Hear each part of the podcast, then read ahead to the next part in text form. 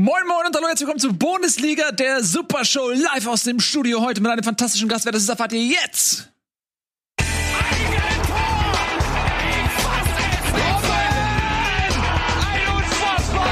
explodiert die Bude hier. Kritisiert mir denn nicht zu viel. Das ist ein guter Mann. Ihr Lieben, Daniel Boschmann ist wieder da. Ich freue mich sehr. Daniel Boschmann, meine Damen und Herren. Sat 1. Früh, Frühfernsehen. Langfristig eingekauft für heute. Langfristig wurde eingekauft, stimmt. Das war eine recht spontane Aktion. Ähm, warum hast du kein Licht bei dir?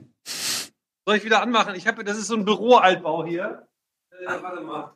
Du siehst so noch- dunkel aus. Dieser, dieser Büroaltbau ist noch nicht so eingerichtet. Der ist so, das Einzige, was fehlt, ist dieser, dieser Ikea Papplampignon, die jeder Student in seiner allerersten Wohnung hat. So müsste der Ja. eigentlich hängen. Ja, Ja, aber wenigstens das Internet ein bisschen stabil. super. Das ist das Wichtigste. Schön, dass du wieder da bist und uns mit deinem wunderbaren Aussehen und deiner Expertise und natürlich auch mit deiner Leidenschaft bereicherst. Äh, denn endlich Ja, haben wir ja. jemanden in der Sendung, der sich traut, über Werder Bremen zu sprechen. Du Spacken, Alter. Ja, wir Nico, moin, moin.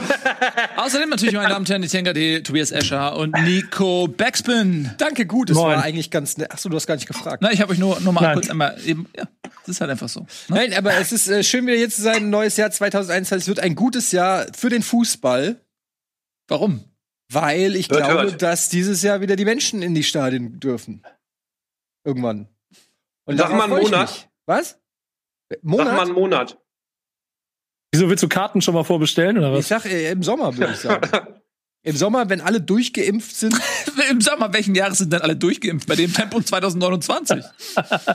Leute, Im 50, Sommer wird ja. es wieder gelockert. Und ich lasse mich jetzt auch nicht schon im Januar von dir mit Negativität Nee, beeinflussen. Es wird nicht. ein gutes Jahr, das wollte ich sagen, es wird ein gutes Jahr 2021, es wird ein gutes Jahr für Eintracht Frankfurt Mhm. und für den Rest der Bundesliga und äh, auch für Werder Bremen. Soll ich dir sagen, was passiert? Ja, ja. In dem Moment, wo der letzte ich- Mensch ich- ich wird, ja, in dem Moment, wo der letzte Mensch seine Spritze kriegt, kommt über den Newsticker Covid-20. Neues es- Virus. Ja. Mein Gott, bist du negativ. Ja, es wird einfach du passieren. musst einfach jetzt auch mal 2020 hinter dich lassen, äh, hinter dir lassen.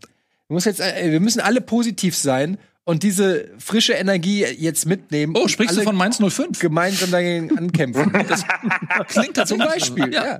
Mainz- Mainz, Mainz macht's richtig. Ja, Mainz- Direkt vorm Spiel du, gegen die Eintracht den du Trainer wechseln, so wie bei den liebt. Bayern und schon hast du einen neuen Trainer. Ja.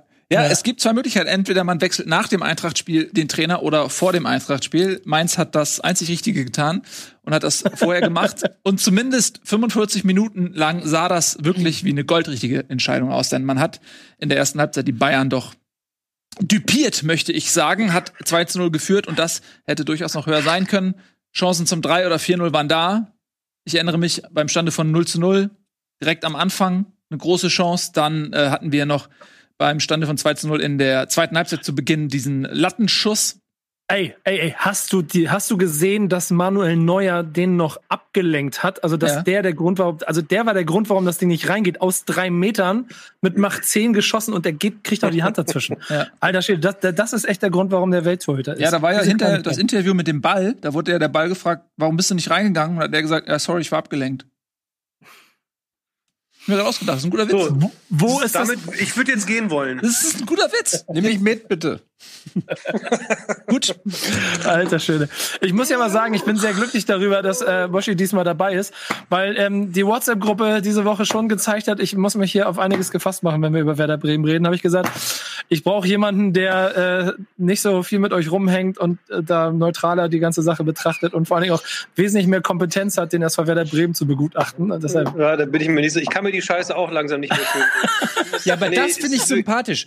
Weißt du, der Boschi, der, der, der, der ist auch mal richtig bedient von Werder Bremen. Du sitzt ja immer so da und findest noch schöne Worte und schmückst alles aus und irgendwie. Glaubst du ja so, allen Ernstes, wer der Boschi, der, der haut wenigstens auch mal in den Sack rein. glaubst du allen Ernstes, ich würde dir auch nur einen Funken, Funken einer, einer Möglichkeit geben, mich an der Stelle zu kriegen? Aber das, darum geht's doch gar nicht. Es geht doch nicht um mich. Also keine Sorge, Doch, wir, diese WhatsApp-Gruppe ist der Beweis dafür. keine Sorge, wir werden noch ausführlich reden über Werder Bremen. Ich wollte eigentlich mal mit Mainz Nee, anfangen. nee, halt nicht Danke, Tobias Escher. jeden Tag passiert, dass eine Mannschaft ähm, vor einem Spiel Trainer rauswirft, also nach Weihnachten, beziehungsweise jetzt gerade erst Trainer rausgeworfen, neuen Sportdirektor eingestellt, auch alten Sportvorstand rausgeworfen und neuen Vorstand eingestellt. Also Heidel ist ja neu gekommen, Martin Schmidt ist neu gekommen und jetzt kommt Bo Svensson wahrscheinlich morgen neu als Trainer, nachdem am Wochenende, ähm, helft mir kurz aus, Sievert äh, oder Siebert hat am Wochenende auf, auf der Trainerbank gesessen und hat das kurz trainiert. Aber die haben ja versucht, ja wirklich nochmal alle ähm, Patronen rauszufeuern, um den Nicht-Abstieg zu schaffen. Das sah in der ersten Halbzeit zumindest gestern gar nicht schlecht aus. Ja, ähm, wie gesagt, ähm, sie haben die Bayern vor immense Schwierigkeiten gestellt. Das war nicht das erste Mal, muss man sagen, dass die Bayern geärgert wurden. Lagen jetzt, glaube ich, auch neunmal in Folge oder so mit 1-0 hinten. Haben es am Ende dann aufgrund ihrer Qualität noch rumreißen können. Aber man muss ganz ehrlich sagen, mit ein bisschen mehr Fortune äh, führt Mainz wirklich 3-0, 4-0 vielleicht sogar. Ähm, und dann wird es auch schwer, glaube ich, da noch mal in so einen Lauf zu kommen ähm, und das Spiel dann noch am Ende so deutlich zu gewinnen. Also, Ehrlich gesagt möchte ich da widersprechen. Ja, bitte. Ich habe immer, ich habe immer das Gefühl, wenn die Bayern merken, oh, nur rumgammeln hilft heute nicht, dann nehmen sie den Controller in beide Hände und machen das nicht nur mit einem Daumen. Oh nee, jetzt mal ohne Witz.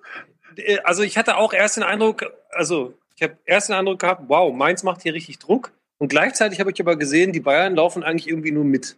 Und dass Jerome da gestern nicht hinterherkam, das ist, das ist die eine Geschichte. Aber irgendwie habe ich immer das Gefühl, wenn die dann wirklich mal sich in der Halbzeit zusammensetzen, kurz irgendwie eine, eine Buttermilch trinken und sagen, Leute, heute müssen wir anscheinend doch ein bisschen schneller laufen als so nebenher, dann machen sie die halt alle Platz. Ich habe nicht einmal das Gefühl gehabt, dass sie das wirklich verlieren. Das ist kein Witz. Ja, da bin ich, da bin ich tatsächlich bei dir. Ich hatte ähm, das verfolgt und ist jetzt auch kein Geheimnis, dass ich der allergrößte Bayern-Fan bin und wollte schon, hatte schon auf Twitter schon überlegt, ob ich irgendwas Gehässiges tippe. Und dann habe ich aber gesagt, nein, diesmal bist du schlau. Denn bestimmt werden die Bayern das Spiel noch drehen und dann kriegst du das sowas von um die Ohren geschlagen. Und ein Glück habe ich es nicht gemacht. Aber ich muss trotzdem sagen, diese erste Halbzeit von Mainz, die war auch wirklich ganz gut. Also Bayern waren schlecht, brauchen wir nicht drüber reden, aber Mainz war auch ganz gut und die hatten für mich da nicht den Eindruck vermittelt, dass die dann noch sich so abschlachten lassen. Also unentschieden oder so hätte ich auch noch dann als fast schon als ähm, als Niederlage für Mainz gewertet, weil die so dominant waren. Die hätten sogar 3-0 in Führung gehen können, ohne Frage. Und ähm, da hätte ich nicht damit gerechnet, dass die dann in der zweiten Halbzeit sich so noch den Schneid abkaufen lassen. Weil da hätte ich echt gedacht, dass die dann in den Zweikämpfen unangenehm werden und zumindest dann so so hart fighten, dass sie da irgendwie was Zählbares mitnehmen und dann noch mal fünf Tore kassieren in einer Halbzeit. Sie wären ja fast noch mal zurückgekommen nach dem 2-2, glaube ich, ne? Dieser äh, stramme Lattenschuss von Quaison war es, meine ich. Ja. Ähm, also da hätten sie fast dann das Spiel dann doch noch mal wieder gedreht. Aber ja gut, am Ende klingt's halt deutlich. Aber was man unterm Strich festhalten kann, ist, dass diese Mainzer Mannschaft lebt ja. und dass sie ähm, hoffentlich, das würde ich ihr wünschen, aus dieser ersten Halbzeit vielleicht aus dem ganzen Spiel auch irgendwie eine positive Energie zieht. Es ist immer was Besonderes, gegen die Bayern zu spielen, weil es so schlecht übertragbar ist auf andere Mannschaften. Das kann nächste Woche wieder ganz anders aussehen. Ähm, aber ich kann mir vorstellen, dass Mainz sich jetzt noch mal zurückmeldet im Abstiegskampf und dann wird's wirklich interessant, weil bislang haben ja Schalke und Mainz der Konkurrenz den Gefallen getan, einfach miserabel schlecht zu sein. Und ich kann mir gut vorstellen, dass, es sich, dass sich das bei Mainz jetzt ändert. Ich, ich fand es vor allen Dingen gut, dass sie in der ersten Halbzeit mutig gestartet sind. Ich fand immer in den letzten Wochen hat diese Mannschaft, die ja eigentlich ein gutes Offensivpotenzial hat, die ja auch äh, ja. vorne gute Leute drin hat, Kaiser, der jetzt ein gutes Spiel gemacht hat, Burkhardt, der plötzlich irgendwie gezeigt hat, dass er auch seinen Körper einzusetzen weiß, Boetius, dass die ja eigentlich Offensivpotenzial haben, aber das rufen sie halt gar nicht ab. Und da fand ich sehr gut, dass sie mit einer Raute angefangen haben, dass sie direkt Druck gemacht haben, dass sie auf Kimmich einen Spieler abgestellt haben, geguckt haben, dass der nicht ins Spiel findet. Und da hast du gemerkt, dass die Bayern damit auch nicht gerechnet hatten. Die haben gedacht, okay, die stellen sich hinten rein, die machen nichts und die waren dann so ein bisschen, ups, die können ja wirklich kontern, die können uns ja wirklich vor Probleme stellen. Da hast du auch gesehen, dass so Boateng, Pavard, rechte Seite, das ist nicht die Bayern-Spezialseite, als dann Kimmich auf rechts gegangen ist und dann ähm, sich auch mal im Zentrum angeboten hat von rechts aus. Das hat dann schon sehr gut gewirkt gegen die Raute der Mainzer. Aber ich würde sagen, schon die Mainzer können da mehr Positives als Negatives mitnehmen aus diesem Spiel. Ja. Hast ja. du das Gefühl, dass, dass, dass Mainz wirklich ein gutes Konzept gegen die Bayern hatte und dass sie sich dann einfach äh, äh, wirklich was Geiles überlegt haben? Oder waren die Bayern einfach gestern so ein bisschen sonntäglich unterwegs? Teils, teils. Also ich kann mir vorstellen, dass wenn die Bayern anders in der ersten Halbzeit gespielt hätten, jetzt gar nicht unbedingt nur vom Einsatz her, sondern auch taktisch, weil ich habe ja gerade schon gesagt, Boateng, Pavard, rechte Seite ist nicht die schnellste, auch nicht die geilste.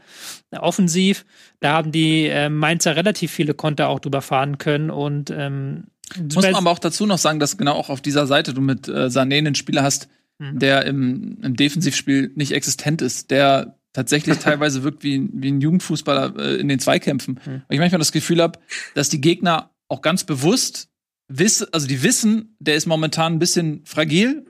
Mhm. Äh, die wissen auch, er ist sehr leicht vom Ball zu trennen, wenn man ihn unter Druck setzt. Äh, und die warten nur drauf, dass er einen Pass in Bedrängnis bekommt und äh, versuchen dann ihm dann äh, quasi den, den Ball abzuluxen. Und dann hast du genau, ja, weil er ja meist auch dann auf rechts spielt, ähm, diesen Konter auch über diese Seite. Wo es dann, da gab es ein, zwei Situationen, die dann auch nicht zum Tor führten, wo es aber auch gefährlich wurde, wo er, wie in den Spielen zuvor, auch eben so sehr leicht den Ball verloren hat. Das, das war dann besser in der zweiten Halbzeit, wo dann Sané ganz rechts außen stand und Kimmich dann so ein bisschen in die Mitte gezogen ist und dann auch da Spieler auf sich gezogen hat. Ist ja, um jetzt ein bisschen taktisch zu werden, wenn du eine Raute spielst, also vier Leute im Zentrum, die alle nebeneinander spielen, dann kannst, hast du da eine sehr gute Möglichkeit, im Zentrum Druck zu machen, einfach weil du vier Spieler hast, die relativ zentral sind. Ähm, wenn der Gegner auf Außen spielt, kannst du mit einem äußeren Spieler der Raute rausrücken und dann muss halt die ganze Raute rüberrücken.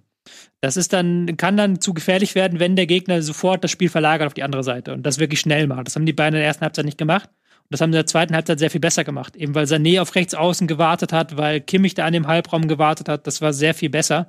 Das sind so Kleinigkeiten. Ähm, aber ich finde, die Bayern sind halt auch schlagbar in dem Sinne, dass sie defensiv nicht so gut stehen. Also die lassen ja in jedem Spiel aktuell wirklich ein, zwei, teilweise drei Treffer zu. Und es gibt aber keine Mannschaft in der Bundesliga, die das über 90 Minuten ausnutzen kann. Mhm. Du hast ja auch bei Mainz gemerkt, die waren nach 60 Minuten platt. Also die, die haben nach 60 Minuten nach Luft geschnappt und haben, haben sich da im Schicksal ergeben müssen. Und dementsprechend war das dann so eine Taktik, die in der Halbzeit gut ging und danach nicht mehr wirklich. Mhm. Da Vor allem sind sie wie so ein Kettenhund, die Bayern. Bei Leverkusen war es so, Leverkusen hast du richtig angemerkt, ah, das Unentschieden reicht uns vielleicht sogar. Und dann sehen die Bayern geil, die laufen einen Schritt langsamer und dann machen sie die nackig. Und dann sind die späten Treffer eben dann doch nicht Dusel, sondern eben dann nochmal zupacken. Und das finde ich, da bin ich ja bei Ede. Ich bin jetzt auch nicht der größte Bayern-Sympathisant äh, unter dieser Sonne. Aber da muss man schon neidlos anerkennen, die reißen sich halt auch in den letzten zwei Minuten nochmal zusammen. Finde ich gut, auch in den Topspielen. Ja, definitiv. Das ist schon seit immer so gefühlt, solange ich lebe. Ja, das ist auch eine Qualität, Ja. die, die sich viele Vereine gerne wünschen. Bis zum Schluss halt immer dieser pure Ehrgeiz, nie aufgeben. Und oft wurden sie damit ja auch schon belohnt. Ich finde aber trotzdem ihr- noch mal hättet ihr gedacht- ganz kurz die Fragestellung, die Tobi gestellt hat wegen oder du wegen Mainz. Ähm, Gerade wenn man sich so die anderen im, im Abstiegskampf anguckt, finde ich, ist es schon auffällig, auch wenn man jetzt rein vom Punkten her Mainz natürlich schon ganz tief unten drinne steckt. Aber da die leben noch irgendwie anders, habe ich das Gefühl, als ein Schalke jetzt.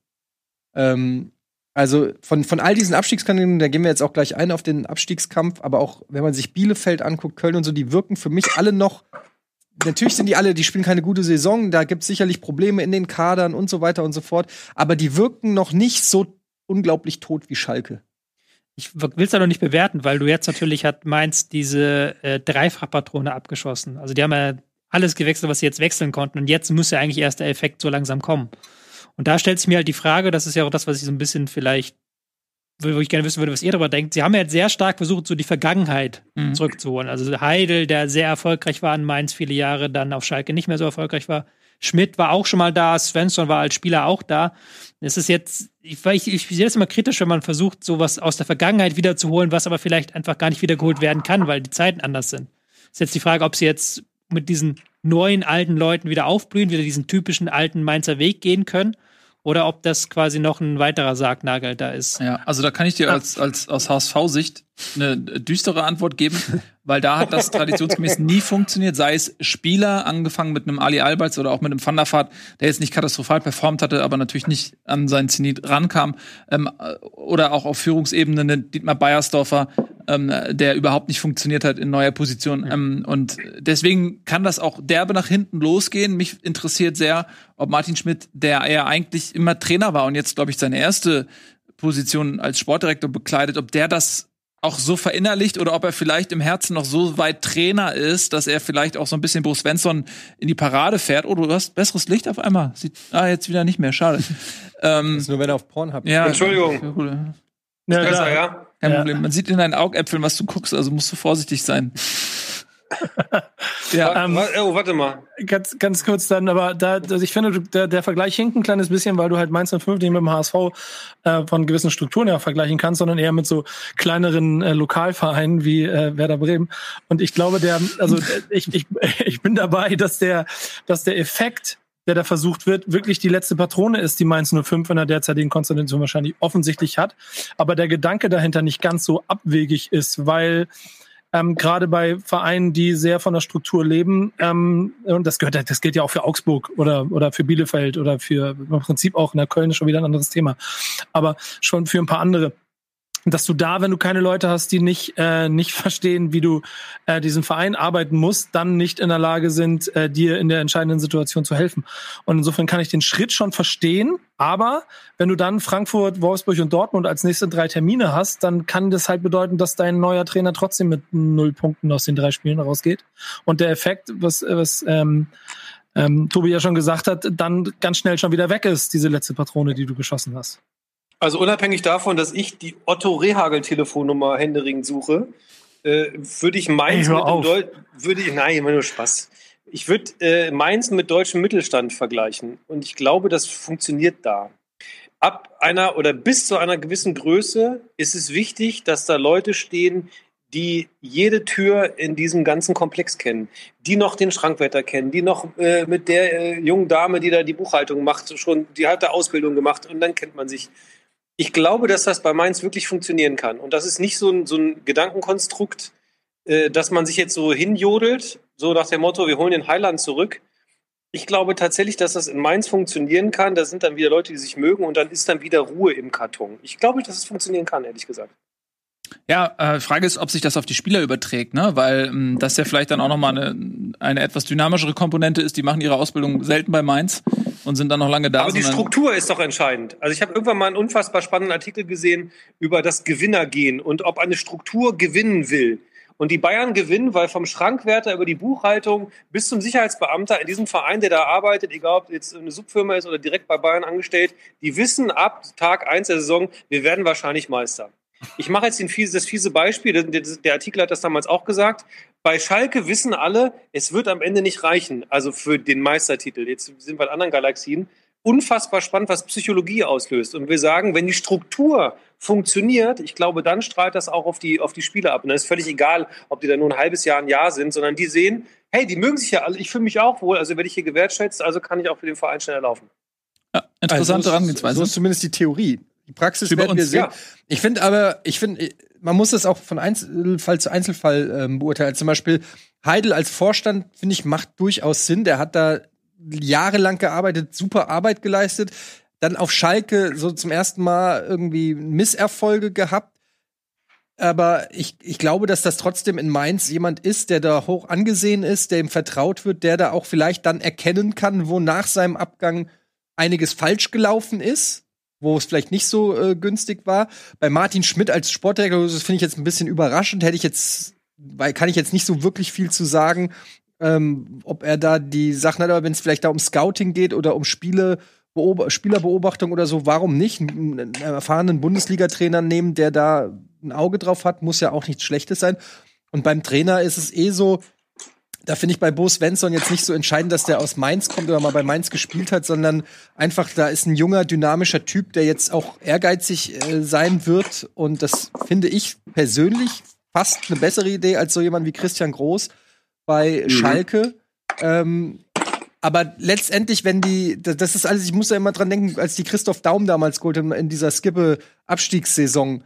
Und ähm, wenn, wenn da Gekas damals das Tor gegen die Bayern macht, 2-0 in der 89. Minute, haben die drei Punkte steigen nicht ab. Das, Ja, ist, so. das ist dein äh, Nein, aber vier es- Touchdowns in einem Spiel Ja, Moment. es ist, es ist deshalb so ein interessanter Moment, weil dann steigt die Eintracht nicht ab. Das heißt, und, und ein Christoph Daum steht in der Geschichte, ob der, der, der, der, äh, also in der, in der Retrospektive wird er als einer gesehen, der die Eintracht gerettet hat und der in einer äh, auswegslosen Situation gerettet hat. Ja, ist so. Aber dadurch, dass es nicht passiert ist, dadurch, dass Gekas über den leeren Ball getreten hat, die Bayern noch den Ausgleich gemacht haben, zwei Punkte gefehlt haben und die Eintracht abgestiegen ist, haben sie es nicht geschafft. Christoph Daum wurde, äh, geht in die Annalen ein als einer, der es nicht geschafft hat. Das heißt, manchmal ist es auch, sind es nur, Tobi, guck nicht so Ja, ich, ich, ich, ich, frage, ich frage noch, wie du auf Mainz damit wieder zurückkommst. ja, will ich dir erklären, Ja. dass ein Trainer halt auch immer nur so und so viel beeinflussen kann. Ähm, du kannst die Spieler motivieren, du kannst äh, die richtigen taktischen äh, Maßnahmen äh, treffen, aber trotzdem kann es eben sein, dass der Spieler über den Ball tritt und du deshalb das scheiß Spiel verlierst und deshalb absteigst. Was sagt es dann über den Trainer aus? Ja, gut. An den Punkt müssten sie ja erstmal kommen. Also wenn Mainz äh, zwei Punkte zum Nichtabstieg fehlen, dann haben sie sich verbessert. Stand jetzt. Äh, Von daher ähm, muss man mal gucken. Ich glaube aber, dass, äh, du hast es jetzt gesagt, die letzte Patrone, die quasi alle Patronen waren. Ja. Ich finde das aber auch okay, weil ich glaube, wenn du einen Trainer wechselst und dann wechselst du den Sportdirektor, also die Reihenfolge wäre schon mal eh komisch, weil dann der Trainer irgendwo auch beschädigt wäre, weil der Sportdirektor den ja geholt hat. Und dann glaube ich auch, dass es für die Spieler und so ähm, auch jetzt nicht unmittelbar so viel bewirkt wie ein Trainer, wenn du noch mal einen Sportdirektor oder einen Vorstand oder so wechselst. Von daher, ich finde das okay, dass sie jetzt dieses ganze Team gewechselt haben. Das bringt, glaube ich, noch mal umso mehr Schwung. Es bringt so eine ein Einheit, äh, so ein Einheitsgefühl irgendwie, glaube ich, auch mit. Und ähm, ich glaube, dass es richtig war, das jetzt so zu machen. Ob das am Ende sich auch in sportlicher Hinsicht herausstellt, das ist natürlich jetzt spekulativ, aber vom, vom Gefühl her denke ich, das war erstmal richtig. Und damit können wir, glaube ich, direkt überleiten ähm, nach Schalke, weil ihr habt das jetzt ja schon ein, zwei Mal auch angesprochen, den Vergleich gezogen zum Trainerwechsel auf Schalke. Mit Christian Groß ist dort jemand gekommen, mit dem niemand so wirklich gerechnet hatte. Und äh, ja, so, so ein Typ, weit weg von Marke Laptop-Trainer, wirklich eher so ein Hüb Stevens-Typ. Im Prinzip Vielleicht ist es Hüb Stevens in einem anderen Anzug oder vielleicht hat er so ein Bodysuit oder so. Ähm, aber es ist eher so ein Typ, ne? Was zur Hölle sollte dieser Zwei-Tage-Auftritt von Hüb? Ich, hab- ich verstehe es bis heute nicht. Äh, Warum Übergangsphase er Übergangsweise. du konntest halt, du hast, die haben ja, die haben ja da vor diesem wichtigen Spiel gegen Bielefeld war es ja unbedingt noch einen neuen. War es Bielefeld oder ich hab's schon wieder vergessen? Vor diesem wichtigen Spiel haben sie auf jeden Fall einen neuen Trainer haben wollen. Du konntest keinen Trainer mehr anstellen wegen Corona-Verordnung. Du musst ja zwei negative Tests vorweisen können. Und das, die haben ja Mhm. irgendwie am Donnerstag hatten sie doch, glaube ich, Baum gefeuert. Und dann Schalke kann ja ein negatives Jahr vorweisen, reicht das nicht auch? Ja, und äh, deswegen konntest du da halt keinen neuen Trainer. Das die war halt einfach der Versuch des? Versuchswillens. So. Das war der Versuch des Warum machst du eigentlich keinen Stand-up, Nils? Ähm, Deswegen. Habe ich, hab ich versucht, aber es hat nicht funktioniert. Ich weiß nicht, warum. Kann ich mir bis heute nicht erklären. Oh Gott, oh Gott, oh Gott. Äh, ja, deswegen haben sie halt jetzt gesagt, so Christian Groß, neues Jahr. Also ich habe jetzt im ersten Spiel auch noch nichts großartig gesehen, wo ich sagen würde, hurra, Christian Groß. Aber es war das erste Spiel jetzt. Ich verstehe es vom Typ nicht. Du brauchst doch, also nicht du brauchst, ich glaube, dass in einer Mannschaft, die tot am Boden liegt, und du siehst so einen armen Marc Uth, der da steht und weiß gar nicht, wie ihm geschieht, warum er die Dinger nicht reingemacht hat und der rennt sich dann dumm und dämlich. Also man hat das Gefühl, die ist seelisch tot. Du brauchst doch einen am Spielfeldrand, der da schreit, der die 90 Minuten wie ein Motivationstrainer nach vorne prügelt und, und den, das Ego des Jahrtausends aufballert. Und dann steht dann da einer mit einer Kappe bis hier unten gezogen und weiß gar nicht, ich weiß gar nicht, wo ich hier hingehöre.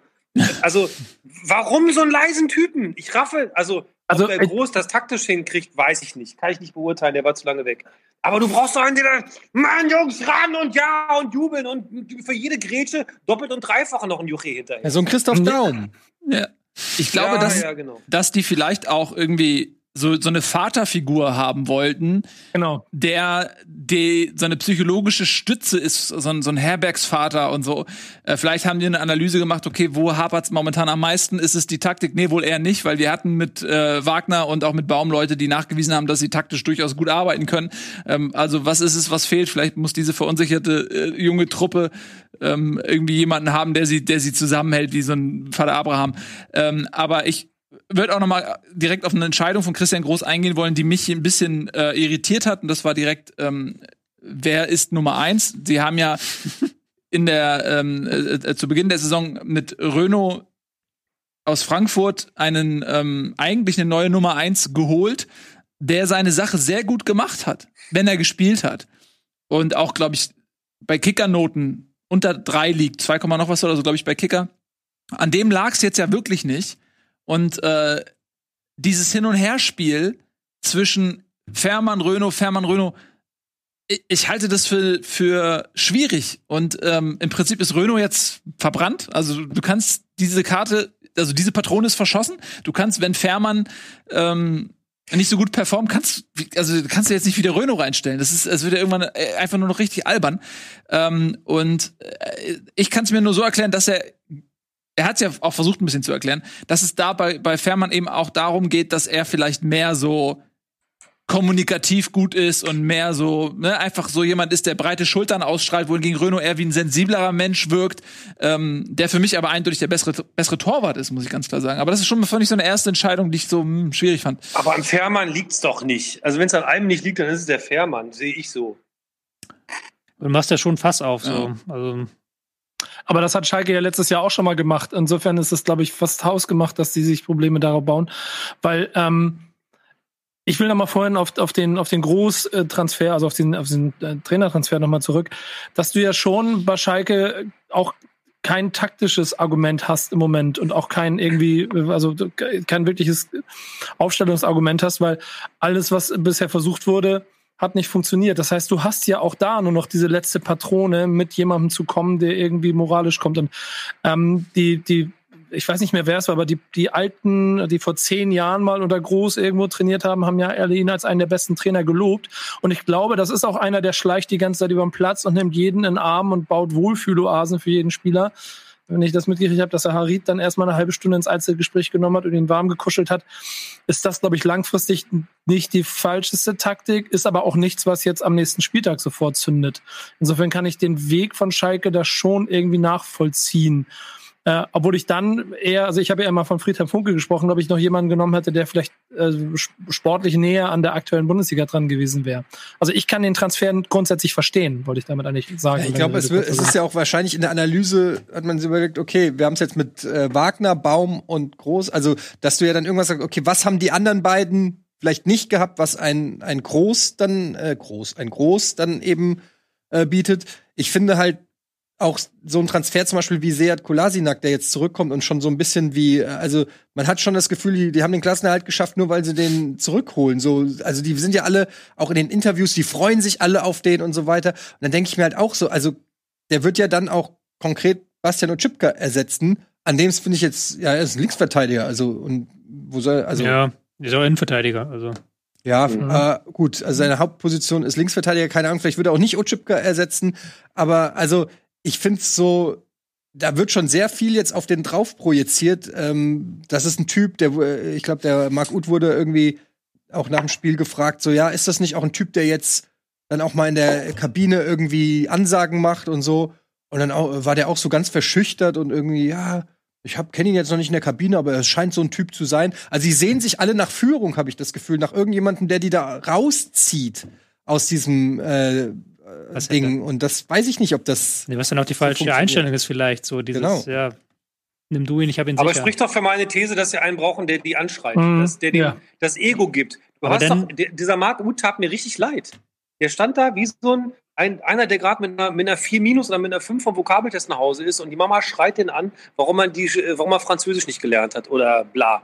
So richtig, ja, tut mir leid und habe ich vergessen und so. Und wenn dann noch einer daneben steht und das alles nur so stillschweigend wahrnimmt, ich hätte, ich verstehe das nicht. Ich, also, wenn das jetzt alles, weil das bedeutet ja, wenn du sagst, wenn wir es auf diesen Sea nennen, die den, glaube ich, als Spitzname, ne?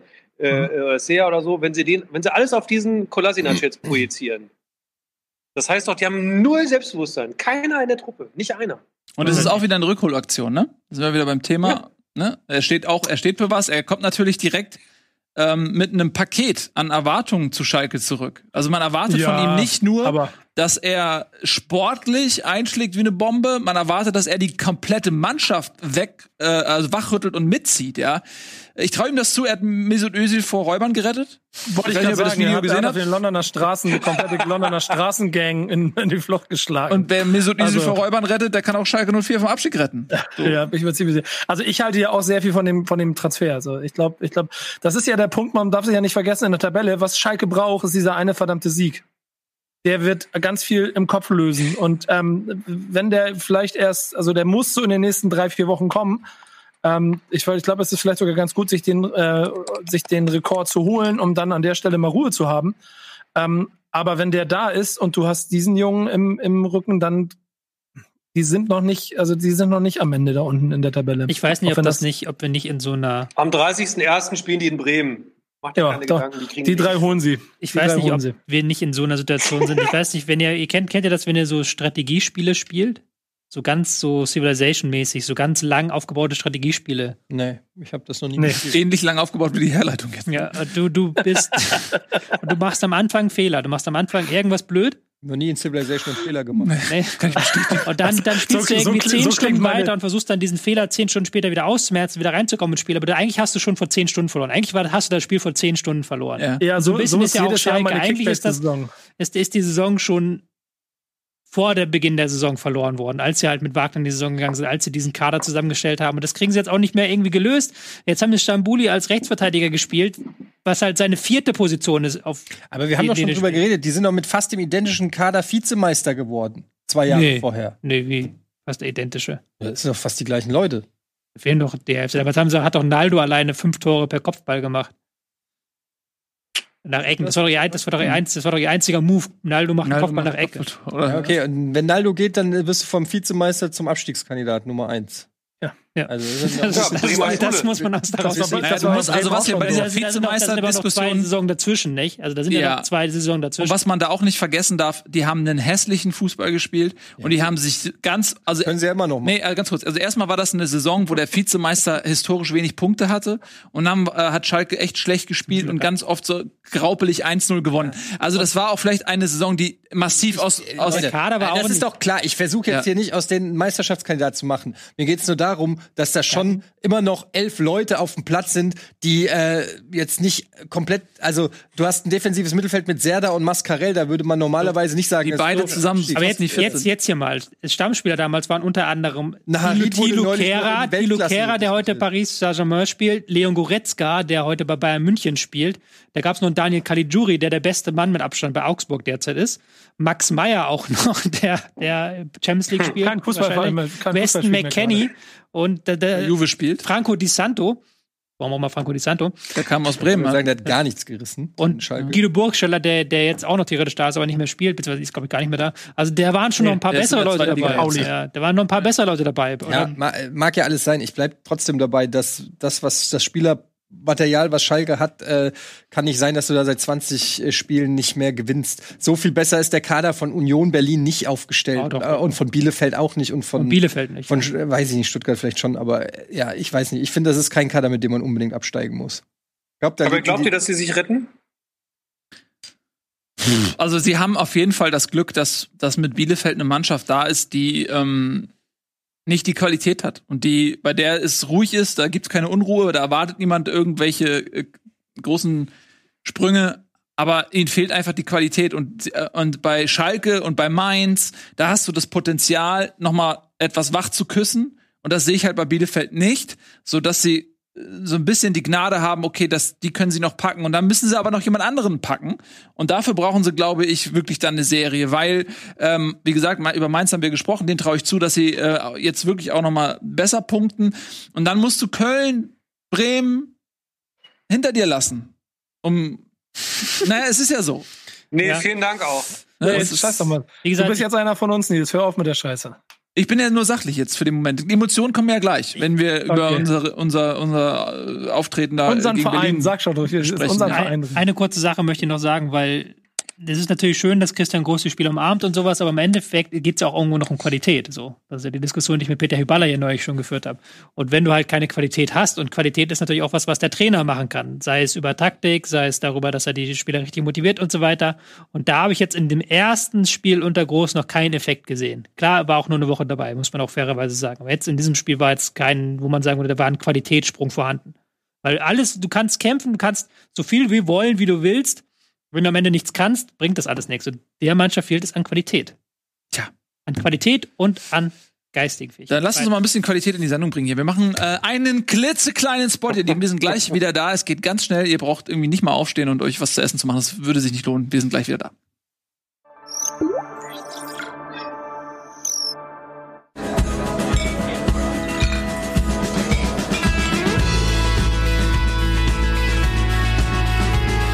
Bitburger.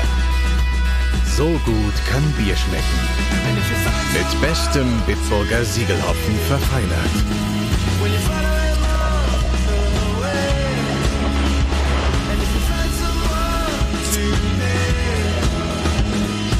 Und deshalb bitte ein Bit. Ist nix. Herzlich willkommen zurück, ihr Lieben. Äh, was passiert, wenn Nils äh, Bomhoff den Schrank öffnet? Selbstverständlich holt er sein Werder-Trikot da raus.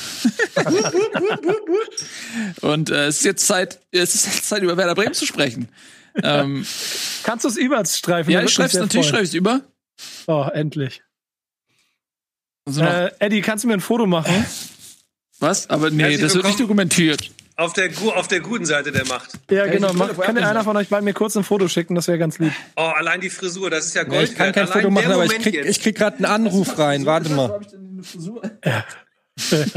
Ich kann, ich kann jetzt nicht, Mama. So, okay, alles klar, Leute. Wir reden über, über unseren Verein. Ede, du musst mir das schicken. Bitte, bitte, bitte. Das ist so groß. Ich feiere dich dafür, dass du das machst. Ich feiere. Was? Mein Mic, ach, mein Mic ist weg. Das ist mein Mic, Entschuldigung. Ähm, okay. Spätestens jetzt könnte ich dem HSV den unangefochtenen Aufstieg in die erste Fußball-Bundesliga. Ja, Guck mal, safe. was man alles Herzen. mit einer Geste, das ist so ein bisschen zu vergleichen mit Willy Brandts Kniefall, finde ich, was ich hier gerade mache. Das ist eine, na, ist ja so, es ist eine große Versöhnungsgeste, ähm, die, die uns Norddeutsche zusammenführt und uns verbindet und, und vor allen Dingen Wunden heilt, tiefe alte Wunden. Ähm, lass uns das über das, ich aber aber willig. kein Pole übel jetzt. wie bitte? Nimmt ja auch kein Pole übel den Vergleich jetzt. Aber ist okay. Ja, lass uns mal über frische Wunden sprechen. Darf ich bei Werder Bremen einleiten für die beiden Werder-Kollegen? Bitte. Von Spocks. Ja, komm, leg los. Zerfleische sie. Wir hätten Ich bin einen vorbereitet. Satz auch über Hertha sprechen können, die 3-0 gewonnen haben, aber können wir auch weglassen. Die haben gegen Schalke gewonnen. Also, also was willst du da? Also, Ja, ich sag's nur, das ist Ja, einfach. okay. Ein, wir haben nicht ein einziges Mal Hertha gesagt eben. Guendouzi ist ein sehr guter Fußballer. ähm, Im abgelaufenen Ede hat Kalender. recht übrigens. ja, das stimmt. Das ist aber auch, es tut mir auch ein bisschen leid, weil es uns häufiger passiert. Aber wir reden jetzt ja über Berlin. Entschuldigung, Tobi, was? Im abgelaufenen Kalenderjahr. Ich zitiere Spocks. Ähm, Im abgelaufenen Kalenderjahr hat Werder Bremen in 16 Heimspielen inklusive der Relegation 13 Tore erzielt. Fast die Hälfte davon in diesem einen lebensrettenden Spiel gegen Köln 6-1. Gegen Köln, ja. als der Gegner schlicht keinen Bock mehr auf Fußball hatte. Achtmal blieb Werder Bremen ganz ohne Tor. Abgesehen vom Köln-Spiel gab es nie mehr als einen Bremer Treffer im eigenen Stadion. Was ist da los im Weserstadion, liebe Freunde? Das ist, Ja. Ich habe nicht den Blasse. Nee, fang du mal an, Nico. Ich habe jetzt gerade keinen Bock. Äh, warte mal, ich habe dich in der Sendung noch angekündigt. aber okay, Nico, Ja, lass doch erstmal den Nico und dann räume ich den Laden auf. Ja. Ja, also ganz ehrlich, das, ähm, ich habe auch keine Ahnung und es tut weh, ähm, sich das Ganze mit anzugucken. Wie du, also es sind so Kleinigkeiten, die mir im Spiel gegen Union Berlin aufgefallen sind, wie die Tatsache, dass du irgendwann äh, aus Verzweiflung im Spiel, aus dem Spiel heraus versuchst die ganze Zeit gegen wahrscheinlich die gefühlt kopfballstärkste Abwehr der Liga, äh, Romano Schmidt und äh, Osako immer mit hohen Bällen versorgen willst. Plus, äh, also die beiden, glaube ich, also keiner von denen ist, glaube ich, über 1,70. Also Ich bin mir ziemlich sicher. Und ähm, das und das ist das grundsätzliche Problem schon die ganze Zeit, dass der ganze Fußball von Bremen ja recht ambitioniert mit dem ähm, äh, Verteidigen des Tores mittlerweile gut umgehen kann, einigermaßen. So Torverhältnis und so, das sieht ja alles gar nicht so schlecht aus. Gerade wenn du die direkte Konkurrenz dir anguckst, da sind wir immer noch, wir sind die Besten vom dreckigen Rest da unten. Ja, genau, Dankeschön. Aber ähm, Tore schießen äh, ist, funktioniert halt nur, wenn du einen Knipser hast. Und wenn du einen für teures Geld einkaufst, der nicht funktioniert und der andere ähm, einfach seit dem Jahr, in diesem Jahr, mich würde mal interessieren, wie viele Spiele Füllkrug von diesen äh, in, dem, in dem Jahr gemacht hat, äh, dann ähm, macht das halt nicht einfacher. Und, und das ist dann der nächste Faktor, der mir ja auch äh, also hier immer mehr dann auch um die Ohren fliegt mit dem Trainer. Ich habe keine Ahnung, ob der äh, was anders machen kann mit dem, was er da hat. Aber Fakt ist, dass es nicht funktioniert. Und dass du, also ich habe nicht damit gerechnet, dass man gegen Uni- Union Berlin an die Wand spielt, aber ich habe auch schon damit gerechnet, dass man ähm, irgendwie nicht sich in der ersten Halbzeit von Union behandeln lässt wie ein Drittligist. Und so war das irgendwie. Knallharte Analyse. Ja, dieses, Boschi sagt. also, äh, dieses Picke-Tor fällt nur gegen uns. Also, das ist so ein Kacktor. Das ist wirklich das Kacktor des Jahres. Das ist so, der luddelt sich irgendwie in den 16er und macht dann das 2-0 da rein. Da gibt mir auf den Sack sowas. Das können nur wir. Brauchst du einen Aufbaugegner, fährst du nach Bremen. Ungefähr so ist es. Wir sind der barmherzige Samariter und haben für jeden dicken Polunder im Schrank. Es ist äh, eine Katastrophe. Ich habe nicht damit gerechnet. Bitte? oder ein Trikot im Schrank. Zumindest oder, ja, oder ein Trikot. Wir haben, das ist, also der, tatsächlich, es ist ganz schwer, das zu erklären. Ich glaube, dass wir ähm, personell insofern ein Problem haben, als dass ich da einen Sergeant sehe, der sich abackert wie ein Ochse, aber nur glücklos agiert, Der kriegt wenig Bälle wirklich aufs Tor. Er schießt oft aber nicht wirklich auf den Kasten, meine Wahrnehmung. Wir haben einen langen, also ein langes Missverständnis leider in Yuya Osako. Ähm, die, die, die Staatstreue von Flo bleibt mir verborgen. Warum? Also das, ich versuche wirklich so nah dran zu bleiben am Verein, wie es geht. Mir fehlen auch langsam Argumente zu sagen, dass Flo Kofeld ein genialer Trainer ist, denn davon bin ich immer noch überzeugt. Wirklich? Ich, das ist ein bisschen schwierig. Also ich könnte das jetzt in einer, so einem großen Argumentations- oder Diskussionswettbewerb. Mach mal bitte, mach mal bitte. Das wird, das wird, das wird mich auch mal, weil ich bin ja, naja. Kurz, Kurzversion. Also, ich war nur ein paar Mal in Bremen. Das ist ja kein großes Geheimnis, dass ich dem Verein nun sehr nahe stehe und wirklich ein paar Mal da war und mich mit internen äh, äh, Prozessen auseinandersetze. Und ich habe wirklich das Gefühl, dass Management und Trainer eine funktionierende Einheit sind. Und ich freue mich auch über die Verlängerung, die es gerade im Verein gab. Punkt. Ich finde übrigens auch, dass wir den richtigen Präsidenten haben. Das will ich auch nochmal gesagt sein, äh, gesagt haben. Äh, das, bitte was? Genau, Bundes, genau, den meine ich. Äh, vor allem wegen der Brille. Nee, ähm, ich habe den erlebt auf dem Platz und ich finde, dass er die richtige Ansprache hat. Ich finde auch, dass er auf dem Platz die richtige Ansprache hat. Ich kann aber absolut nicht verstehen, wie man, und so war mein Eindruck, das kann Tobi vielleicht wirklich dann gleich fachmännisch auslösen, dass man die Zweikämpfe überhaupt nicht gefunden hat und nicht gesucht hat. Und das kann ich nicht verstehen. Und dann wiederum, muss ich sagen, verstehe ich eine Aussage von Frau Kohlfeld nicht, dass es da ein Einstellungsproblem gibt. An was liegt es denn dann? Dann ist es eine fachliche Unfähigkeit und dann wären die elf, die da stehen, einfach nicht Bundesliga-tauglich. Was ja der Fall der Fälle schon mal der Fall war. Also Maxi Eggestein war im engeren Kreis der, Bundes äh, der, der, der DFB-Nationalmannschaft. Ist ein bisschen von weg, weil er eben nicht mehr überperformt. Romano Schmid habe ich äh, viel darauf gesetzt. Er kommt noch nicht rein. Auch da ist ein Knoten. Sargent muss einfach mal verdammt noch mal treffen. Da eiert viel rum, aber kommt auch nichts Sehbares bei rum. Osako ist ein laufendes Missverständnis. Bin ich einfach dabei. Christian Groß war eine Riesenverpflichtung, muss man, eine Verpflichtung, muss man sagen. Aber der reißt natürlich auf, auf so einer Doppelsechs auch nicht die Kohlen aus dem ist auch auf Feuer. Schalke, ne? Bitte? Oh Gott, ja. Ja, genau. Jetzt siehst du, ja. Danke. Und äh, ja, und ja, hinten, was, also, weiß ich auch nicht. Das, ich, ich verstehe nicht, wie man da jetzt nicht arbeiten kann. Das sieht mir nicht nach Arbeit aus. Ich habe das Gefühl, dass nach diesen zwei Siegen vor Weihnachten alle gedacht haben, ja, jetzt ist alles wieder Butter. Jetzt haben wir hier in Mainz diesen souveränen Sieg. Übrigens mega geil, erster Ballkontakt und Tor. Äh, aber äh, und dann gegen Hannover dieses dieses 3-0, das war trügerisch. Und dann schließe ich auch meinen Monolog, ich rede schon viel zu lange, Entschuldigung. Dieses 3-0 gegen Hannover war trügerisch, weil Hannover einfach grottenschlecht war an dem Tag. Und mit 3-0 fährst du dann irgendwie heim und denkst so, ja, habe ich alles geil gemacht. Nee, und dann kriegst du auf die Fresse von Union, die wirklich besser waren. Und Ärgert mich massiv. Ich, ich leg noch mal einen oben drauf, wenn du, wenn du in der, also das, das ist jetzt nur, nur eine Erklärung, warum, also ich fange noch mal kurz an, nochmal sammeln, Nico, von vorne, Luft holen. Bremen ist eine Mannschaft, die definitiv da hingehört, wo sie gerade stehen, weil der Kader äh, an vielen Stellen schlecht zusammengestellt ist. Das siehst du auch an, die Kaufverpflichtung an Selke ist einfach, das kannst du nicht machen.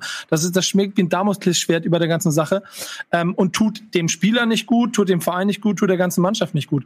Trotzdem äh, sind sie sich, glaube ich, mehr bewusst als vorher. Und wenn dir dann aber der Spieler, der Spieler fehlt, der sonst sechs in, in sechs Spielen vier Tore gemacht hat, also quasi in der Zeit wahrscheinlich 70 Prozent der Tore geschossen hat, dann reicht's für Bremen nicht. So, dann wird's eine ganz enge Saison. Also Füllkrug muss zurückkommen, sonst mache ich mir ernsthafte Sorgen. Aber überleg mal, Füllkrug und Rashica, beide in einer guten Form, wir hätten diese Diskussion nicht. Es ist in so einer Mannschaft wie Werder Bremen, stimmt das einfach. Und wenn du den nicht hast, dann spielst du halt einfach, äh, bist du halt und bist. Werder Bremen ist nicht besser als 14, 15 gerade. Bleibt auch so. Oh, ey, dass wir aber euch gegenseitig echt, das ist gerade so ein, so ein Kummergespräch und man will da gar nicht intervenieren, sondern euch das so ein bisschen tatsächlich auch zu Das ist ein bisschen führen wie. Therapie gerade. Ich, Ne? ich habe ja nun das große Vergnügen, äh, beim Weser Kurier eine, eine Kolumne zu schreiben. Und wenn du die Kolumne mal gelesen hättest, ich habe mir über Wochen und Monate die Finger wund geschrieben und jedes Mikrogramm an Optimismus zusammengekratzt und habe große äh, Paraphrasen. Das wird jetzt der, die Wende und wir kriegen und wir haben die großen Leute da quasi vom Balkon zum Volk gesprochen. Und ich habe mich jedes Mal am Montagmorgen geschämt, dass ich mir zwei Stunden am, am Laptop da die, die Finger wund geschrieben habe. Du machst ja zum Gespött. Jedes Mal sagst du, das ist jetzt und jetzt ist der Knall und genau dieses Unentschieden brauchten wir. Jetzt geht's nach vorne. Und dann stehst du dann da nach einer 0-2 und Union. Ich wohne, ich wohne und äh, arbeite ja hier in Berlin. Heute Morgen die zwei Sicherheitsleute vom Sender. Beides Union-Fans. Glaub mal, war ein scheiß Morgen für mich um 4 Uhr morgens. ja, scheiße. Die, die stehen draußen. Ja, aber- Pause. Ey, das ist gut, viel- gut, dass die Union-Fans ne? sind, ne? Stell dir mal vor, die Sicherheitsleute wären Werder-Fans, die würden ja jeden durchlassen. Alter, sag mal. Reiß mal zusammen jetzt da. Was denn? Ja. Entschuldigung. Ey, wollen wir auch mal, also ganz kurz. Nee, du wolltest was Lass sagen. mal Fachpersonal reden. Ja. Ich wollte was sagen. Also ich glaube, dass die größte Ohrfeige für die gesamte Liga ist die Tatsache, dass Union Berlin auf Mikro ist aus. Oder Mikros aus. aus Versehen so, Entschuldigung, äh, das ist die größte Ohrfeige für die Liga ist die Tatsache, dass Union Berlin auf Platz 5 steht. Und das ist ja nicht, es ist ja nicht naturhausgemacht, dass Union Berlin, äh, ich muss mal kurz gucken, wie viele Punkte mehr die haben als Werder, die haben 10 Punkte mehr geholt als Werder. Und Werder hat, sie haben, haben Werder dastehen lassen wie eine Schülermannschaft. Die haben Spieler wie Abonnie, Becker, Andrich aus der zweiten Liga gekommen, Knoche von Wolfsburg, den hätte auch, der hätte auch wahrscheinlich woanders hingehen können, wenn sich jemand anders ernsthaft bemüht hätte. Die, die sind ja nicht alle vom Himmel gefallen. Das sind ja keine Spieler, die für Werder Bremen jetzt unerreichbar sind oder für Mainz oder für Schalke oder was weiß ich nicht wen. Aber die haben die halt alle übersehen. Und das war halt so krass, diese erste Halbzeit, wie die einfach keinen Zweifang gewonnen haben, die, die Bremer. Die haben jedes Mal ja. sind sie da alle abgeprallt. Und du hast vorne hast du halt kleine Typen, die äh, nicht, die du nicht in Kopfballduelle schicken musst oder auch schicken kannst. Aber wenn halt ein Bittenkurt, Osako, Schmid, Sargent, wenn die keinen flachen Ball bekommen, jemals, im gesamten Spiel nicht, dann hängen die da in der Luft. Und du hast bei Werder kein Mittelfeld mehr, wohingegen du einen Andrich hast, der wieder ein Tor vorlegt, der wieder eine großartige Leistung macht, mit dem Ball, aber auch gegen den Ball. Du hast einen Knoche, der vor dem 1 zu 0 so einen Wahnsinnspass einfach spielt aus, aus der Abwehr heraus, wo du dir denkst, wieso ist da vor der Idee, vor der Saison niemand anders auf die Idee gekommen, den zu verpflichten eigentlich? Weil der, der hat's ja drauf anscheinend. Und das ist, das ist Ja. halt wieder ein Versagen über lange Sicht gesehen, wenn du siehst, wenn du Aber halt diesen direkten Vergleich hast. Wenn du nur Frodos da vorne hast, warum spiele ich immer lange Bälle? Ja, aber wer sag ist ich wer, mal wer, ganz im Ernst, Weil die hatten eigentlich, ja, die haben ja aber äh, Boromir und Aragorn im Kader, nämlich äh, Selke äh, äh, und Füllkrug. Äh, und auf die ist das ausgelegt. Aber die sind ja nun mal nicht da. Jetzt hast du die beiden Hobbits wie in Teil 3, die ja durch Mordor spazieren. Das ist halt einfach so. Ähm, Ja, scheiße. Ja, mit diesem Unsichtbarkeitsmantel, deshalb sieht die keiner. aber jetzt ja auch dann die Frage, wer, wer soll dann den Pass noch da vorne spielen, so nicht? Du hast ja mit Klaassen den letzten halbwegs kreativen äh, Achter abgeben müssen vor der Saison aus Ja. finanziellen Gründen. Und jetzt hast du da, ich kann es halt nur noch mal betonen, es tut mir auch immer sehr leid, aber du hast halt groß auf der Doppelsechs neben Eggestein.